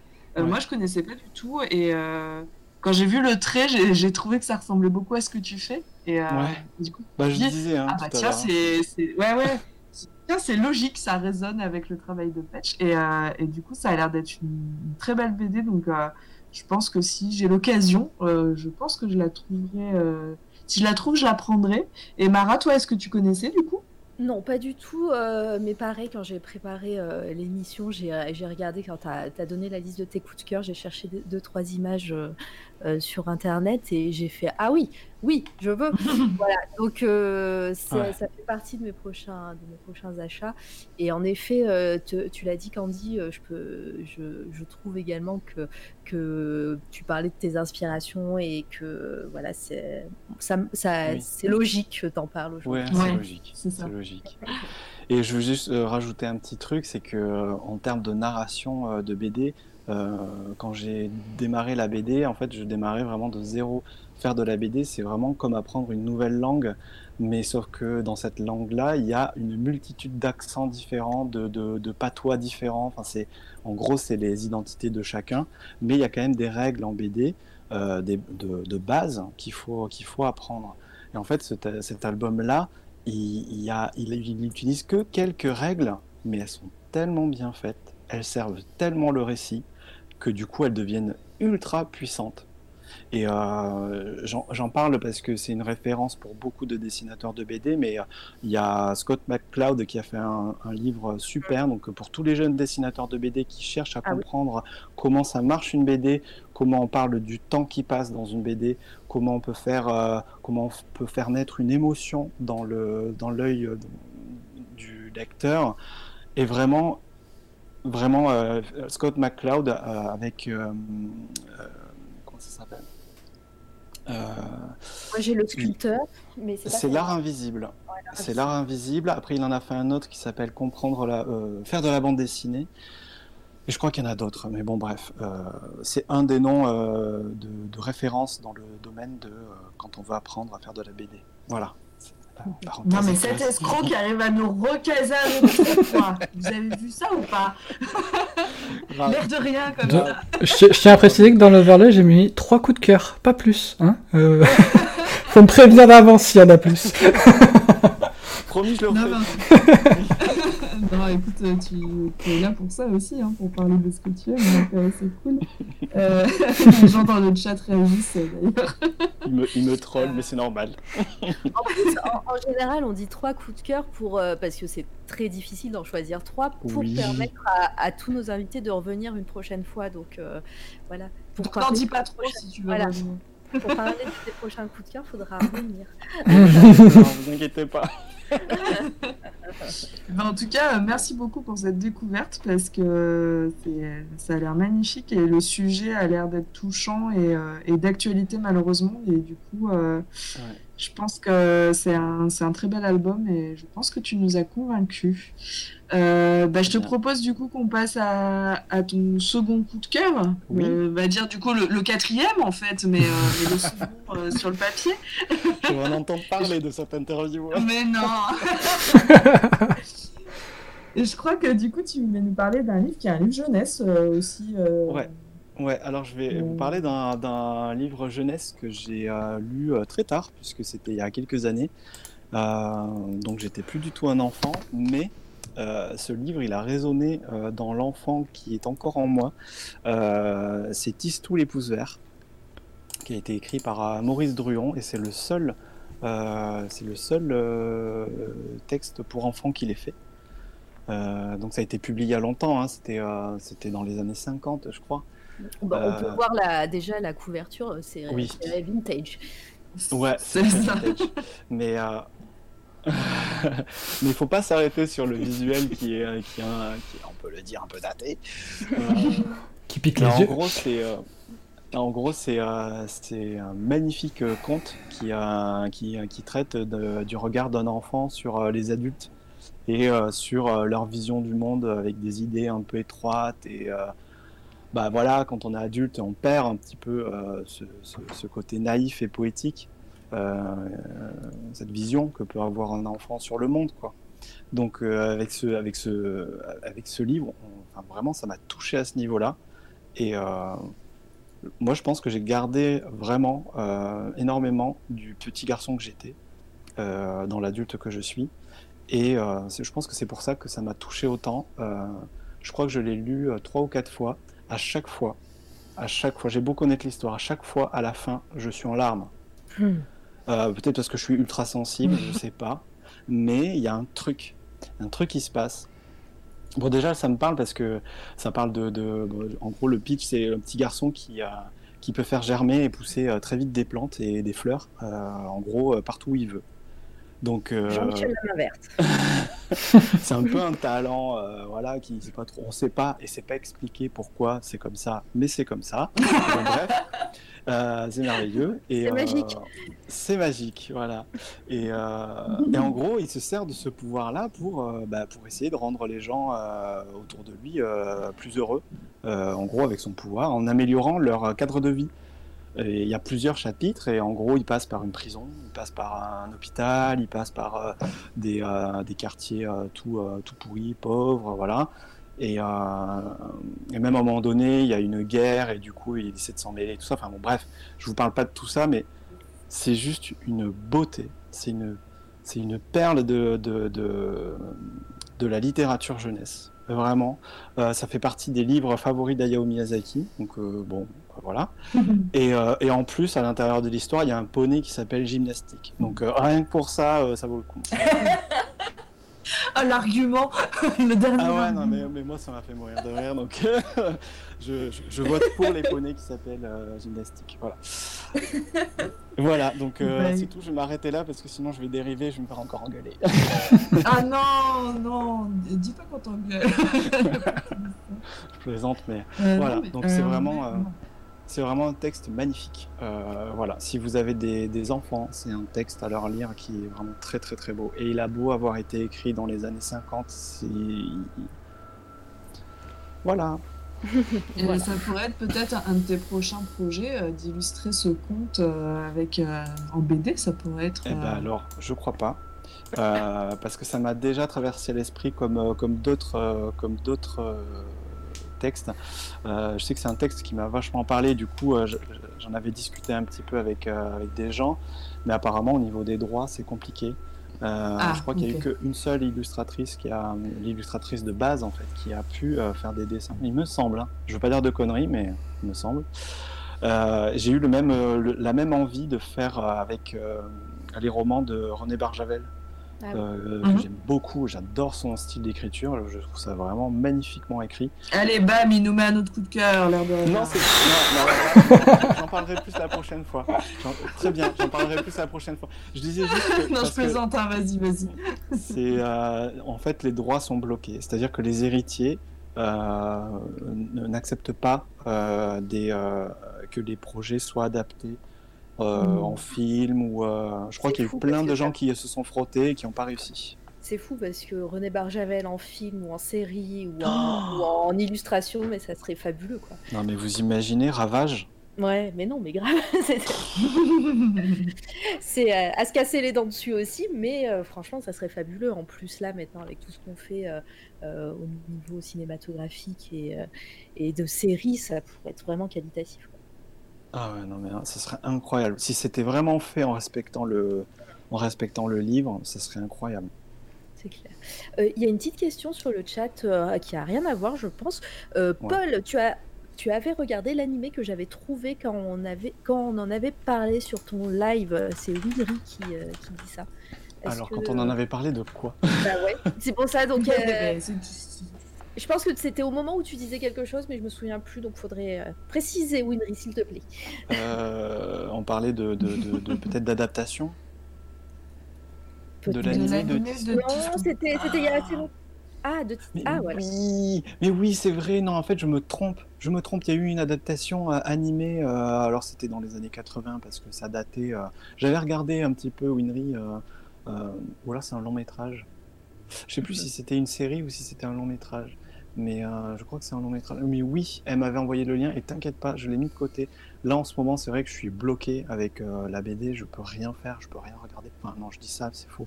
Euh, quand je mange, je regarde des trucs quand je mange. Mais vraiment, c'est une histoire qui m'a tellement plu que ce, j'ai, laissé le lien de côté et je trouverai euh, le film, je me le prendrai euh, en DVD ou voilà. Bon, Mais c'est bah, écoute, euh, c'est du coup voilà, euh, Audrey qui dit c'est juste Paul qui a une mémoire de pêche. Euh, euh, C'est pas la raison de mon pseudo.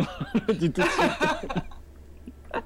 alors est-ce que tu veux nous dire pourquoi pêche Tiens, est-ce qu'on peut avoir cette, cette question Alors. à te poser? Il y a eu un long débat quand j'ai changé de pseudo au début, c'était Haroustek. Et ça faisait des années que c'était Haroustek. C'était juste mon délire avec mon chat parce que c'est c'est le surnom de mon chat. Mon, mon chat s'appelle Haru. Et euh, steak parce que c'est juste un gros pâté qui passe sa vie à- étalé comme un, comme un steak. Voilà, comme un steak, steak au fond d'une poêle. C'est vraiment ça, c'est genre. Euh, et, et du coup, euh, coup j'ai changé de pseudo parce que je me suis dit, bah. Est-ce que je veux vraiment que ça soit que ça soit moi? Est-ce qu'on parle de mon chat? Est-ce que je reste sur ce délire-là? Ou est-ce que est-ce que j'essaie d'autres trucs quoi? Donc j'ai voulu changer, j'ai beaucoup réfléchi et donc euh, j'ai pris Petch parce que euh, bah, P parce que mon prénom Paul et euh, Etch parce que c'est en gros mon nom de famille hein, s'écrivait à la base euh, comme au Pays Basque. Euh, ma Mhm. grand-mère maternelle ven- venait du Pays Basque côté espagnol. Et mon nom de famille est Tchégoyenne. Quand elle a, en gros, elle a fui Franco et elle est venue travailler sur Paris, où elle a eu mon père. Et en fait, en venant en France, son nom a été euh, francisé. Et donc, du Mhm. coup, euh, mon nom s'écrit E E-C-H-E-G-O-Y-E-N. Sauf qu'en fait, à la base, il s'écrit E E-T-X-E-G-O-I-E-N. Et donc, en fait, c'était euh, c'était une sorte de retour. euh, pour moi, c'était une espèce de, de, de retour en arrière, de, de- d'hommage à- aussi à mon père, parce que, parce que mon père, euh, voilà, j'ai pas d'enfant, je sais pas si j'en aurai un jour, et euh, enfin, bref, voilà, et du coup, euh, du coup, euh, c'était aussi un. Voilà, c'était quelque chose de plus personnel, c'était quelque chose qui m'appartient un Ouais. peu plus. Et puis Etche, en plus, en basque, ça veut dire maison. E-T-X-E, Mhm. c'est maison.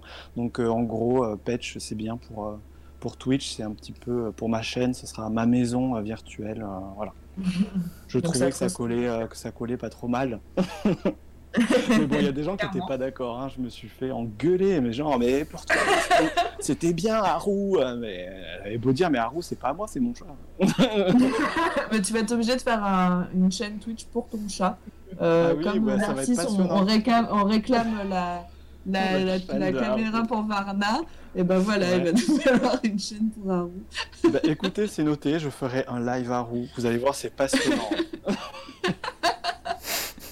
Je promets pas que ça soit un grand moment journalistique, par contre. hein.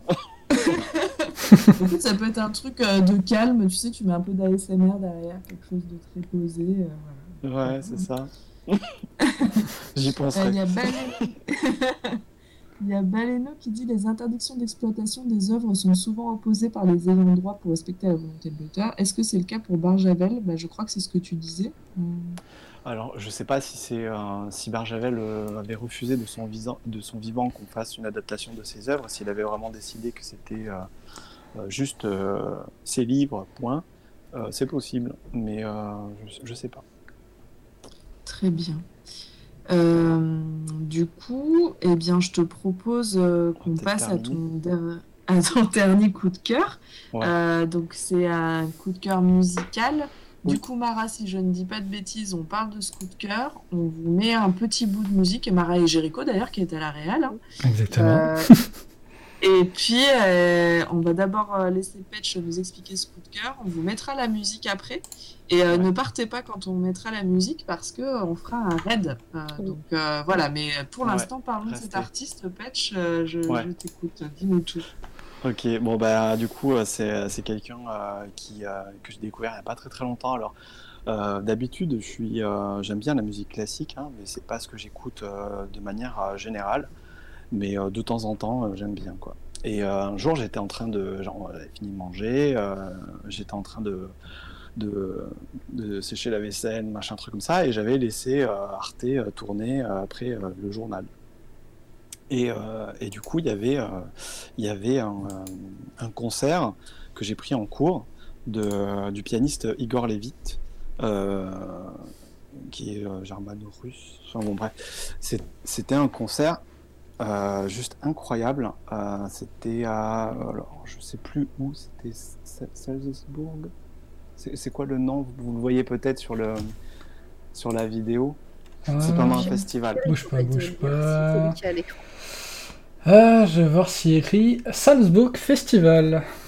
Ouais.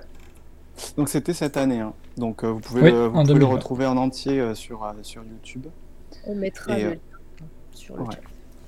Et en gros, alors même si vous aimez pas forcément la musique classique, si je vous euh, donne ce coup de cœur, c'est que en fait, euh, comme je disais, j'étais pas du tout posé pour euh, regarder un concert.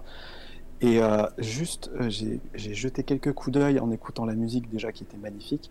Et en fait, j'ai vu le visuel. Et euh, ce gars, c'est un prodige. hein. Pour moi, j'ai fait tout de suite la comparaison, la comparaison avec le dessin et avec l'état d'esprit dans lequel je peux me mettre parfois au niveau de la concentration et au niveau de l'imaginaire pendant la création. C'est-à-dire que là, il est en train de faire un... En gros, il reprend du Beethoven. C'est pas euh, euh, c'est pas une œuvre à lui, mais euh, son interprétation, elle est tellement puissante parce qu'il y injecte, on le voit, on le voit dans son visage, on le voit dans ses mains, on le voit dans, tout son corps. En fait, il est habité par la musique. Et, et en fait, je me suis arrêté et j'ai regardé tout, toute la suite du concert parce que en fait, il était, c'était tellement fort au niveau tout, en fait, au niveau tout. Ça m'a scotché. Donc, euh, pour moi, c'est ça mon troisième coup de cœur. C'est euh, peut-être pas euh, le, coup de cœur que j'aurais donné euh, si j'avais pas vu ça récemment. Mais, mais voilà, la musique m'a fait quelque chose, elle m'a interpellé. Et après, lui, je sais pas trop comment le dire avec des mots parce que c'est mon ressenti personnel. Mais après, euh, je vous invite à le regarder euh, et à regarder un petit peu à chaque moment euh, où il joue, enfin pas à chaque moment, mais certains moments, il, il y a des étincelles dans son regard, dans, dans la, la- la position de son corps, dans, dans, dans ses mouvements. Et, et c'est vraiment, c'est sportif. Hein. Tu, tu- tu- quand tu le regardes jouer, il est en nage, il se donne à 100%, il est ailleurs. Et en fait, moi j'ai vraiment fait le parallèle avec le dessin parfois, quand je travaille sur les grands formats dont on parlait tout à l'heure par exemple. Il y a des moments où euh, j'étais en atelier avec, euh, à l'époque avec euh, Clément, Amélie, ils se foutaient de ma gueule parce que, j'étais dans ma bulle, quoi, mais c'était vraiment ça. J'étais dans ma bulle et là, et je me suis retrouvé à regarder ce gars-là, à me dire, mais c'est incroyable. Donc voilà, je le partage avec vous parce que j'avais vraiment envie de, que, que d'autres personnes euh, voient ce, voient ce mec-là jouer, c'est juste prodigieux. On va regarder ça. Euh, euh, je propose bah, qu'on écoute. De toute façon, là, on va dire au revoir. Donc, vous restez bien jusqu'à la fin. On va faire un, un, un raid. euh, Alors, je propose qu'on raid euh, une artiste qui s'appelle Rubia Obscurum, qui euh, nous a raidé déjà plus, euh, une ou deux fois. Et euh, elle fait du tatouage, elle fait du super dessin. Donc, euh, voilà, je, je, on y va en force. Donc, vous, euh, vous restez bien jusqu'à la fin et vous dites bonjour à la dame. et, euh, coup de cœur égale coup d'émotion chez chez- Bah, je l'ai dit, hein, je suis un gros sensible, alors euh, voilà. grave. on- on- on- de toute façon, on va regarder les cinq dernières minutes. Alors du coup, on va spoiler un petit peu le concert parce qu'on va regarder les cinq dernières minutes. Mais au moins, c'est la conclusion et ça, moi je trouve que c'est bien. Moi je connaissais pas, en tout cas je connaissais pas l'artiste et, euh, et c'est vrai que je suis, un peu comme toi, j'ai regardé euh, pas mal, de, enfin j'ai un peu bloqué sur pas mal de concerts que Arte proposait euh, souvent, des concerts, des opéras et tout, et souvent pareil, je, je, bloque et je reste comme ça. C'est incroyable. Hein. ouais non, c'est fou. pareil, je suis pas très adepte, enfin, je suis pas très spécialiste de la musique classique, mais quand ça touche comme ça, ben, on, juste on se tait et on regarde et c'est ouf. C'est ça. Parfait. Et du, coup, toi, Candy, pardon, du coup, j'ai pris la parole juste après. Parce que non, mais je t'en prie. En fait, c'est pour ça. non, non, je t'en prie, il n'y a pas de souci. Bah, moi, oui, la musique classique, euh, pour avoir. Euh, je l'ai déjà dit, hein, j'ai été costumière à l'opéra, donc. Euh, forcément, euh, j'aime ça. euh, J'y connais pas grand-chose, mais j'aime beaucoup. Je trouve que ça a une émotion particulière. Et vraiment, quand on pourra y retourner, aller à l'opéra, aller dans les auditoriums, aller voir les artistes en live, c'est un truc de fou. Euh, moi, voilà, le, truc qui m'a marqué à l'opéra, c'est cette chanteuse qui chante sans micro et à l'autre bout de la, de la, salle, vous l'entendez et il y a de l'émotion. Et enfin, voilà. Bon, bref, je pourrais faire une émission entière là-dessus, mais c'est pas le sujet. mais ça serait chouette. En tout cas. Ouais, bah, ce serait... bah écoutez, euh, peut-être qu'un jour, euh, ouais, ce serait chouette. je suis d'accord. Oui, je, vais, je vais y penser. Euh, mais, mais en tout cas, oui, voir des artistes en train de, de, faire leur art et de jouer leur art quand c'est de la musique, c'est toujours, moi je trouve que c'est toujours très impressionnant, notamment dans la musique classique où ils sont vraiment habités par, par, le, par ce qu'ils font. Et le mouvement, en fait, est, est très impressionnant la, performance est impressionnante, tout. Enfin, je trouve que tu as raison, c'est un tout en fait. C'est pas juste le son qui sort, mais c'est aussi cette personne qui joue. Et, euh, du coup, j'ai regardé un petit peu, hein, parce que tu nous as donné les coups de cœur à l'avance, donc j'ai pu regarder un peu. Et ouais, il a une manière de jouer, euh, ouais, ça, ça transcende. Euh, et, je comprends que ça, pu, que ça ait pu être un coup de cœur pour toi. Donc je suis ravie qu'on parle aussi de musique classique sur C'est toi la radio. Euh, et donc, euh, merci pour ce coup de cœur, du coup, euh, qui m'enchante grandement, moi aussi. c'est la première fois d'ailleurs qu'on en parle ici. Ouais, je crois que, ouais, je crois que c'est la première fois, tout à fait. Donc, bah voilà, j'espère que ça ne sera pas la dernière. Et ouais, c'est assez fou. Enfin, voilà. Eh bien, en tout cas, euh, nous allons euh, clôturer euh, l'émission là-dessus. Petch, un grand merci à toi d'avoir accepté cette interview et d'être venu nous parler de ton travail. On est assez fan de ce que tu fais. c'est toi la radio, j'avoue. Donc, c'est un vrai plaisir de t'avoir là, en plus pour la sortie de la BD qui est éminent. on te souhaite bon courage pour le bouclage parce qu'on sait que tu n'as pas encore tout à fait terminé, que tu as encore du travail. Donc, bon courage à toi euh, et, on a hâte d'avoir cette BD entre les mains et de pouvoir découper euh, les petites cases pour les mettre euh, sur nos murs et d'acheter une autre BD pour la garder dans notre bibliothèque. ça a l'air magnifique, ton travail est génial, tu es une personne qui est très sympathique en plus, ça n'enlève rien. Du coup, allez suivre Paul. Fait rougir. C'est de la radio, on voit rien, t'inquiète. Ouf. Allez suivre Patch en tout cas, euh, et puis euh, voilà, achetez sa BD, euh, achetez-lui des prints, soutenez-le comme vous pouvez parce qu'on vous l'a dit, les artistes, ils vivent pas d'amour et d'eau fraîche, c'est pas le fantasme de l'artiste, voilà. Donc soutenez les artistes. Les journalistes, abonnez-vous à C'est toi la radio. Mais c'est gentil gentil. Mais euh, voilà, allez soutenir les artistes. Euh, pour l'instant, c'est la seule manière qu'on a de les soutenir parce qu'on ne peut plus aller en concert, on peut plus, euh, voilà, c'est plus compliqué. Donc achetez des livres, écoutez de la musique, faites des trucs cool et, et kiffez la vie, ça c'est cool. Oui. Euh, oui, c'est trop bien. Euh, merci Jericho pour euh, la réelle ce soir. Merci beaucoup à toi d'être là à chaque fois et puis de, gérer ça. C'est vraiment cool. Merci à toi. un grand merci à toi, Mara, aussi, qui est toujours là avec moi pour les interviews. Et ça, c'est un gros kiff. voilà. je, je, suis très contente de passer avec toi. Je le dis à chaque fois, mais vraiment merci. Et puis merci à tous les gens dans le chat. Euh, merci aux gens dans le chat, merci aux nouveaux follow. Euh, D'ailleurs, je voulais euh, juste faire un petit, un petit, coucou dans le chat parce que voilà, il y avait beaucoup de nouvelles personnes et ça, c'est vraiment trop cool. On, kiffe, hein. c'est vraiment super bien. Et juste un petit coucou à tous les, les auditeurs de l'ombre. Je vous vois, on ne dit pas, je veux pas vous embêter. c'est très très gentil d'être là et voilà, merci à tous, à tous les lurkers comme on dit sur Twitch. Et puis merci à vous, à toute l'équipe de C'est toi la radio, euh, pour votre bienveillance et c'était vraiment un moment euh, super, euh, super chouette partagé avec vous. Ah, Merci à toi. Bien, Merci beaucoup à toi. Et puis ben, on vous laisse en musique et ne partez pas puisqu'après on va raider euh, Rubia. Donc euh, passez une bonne soirée et puis euh, ben, suivez-nous sur les réseaux pour euh, savoir euh, quand est-ce qu'on refait un live. Euh, mais euh, voilà, n'hésitez pas à venir nous, nous follow et puis allez follow euh, Patch. Euh, voilà, ce sera le mot du soir. Allez la dernière phrase, allez follow Patch. Je vais mettre son petit, euh, le lien.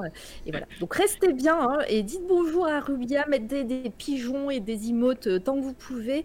On arrive en force, euh, ça va être trop cool. Le raid juste après les 5 minutes de live là, ça va être bien.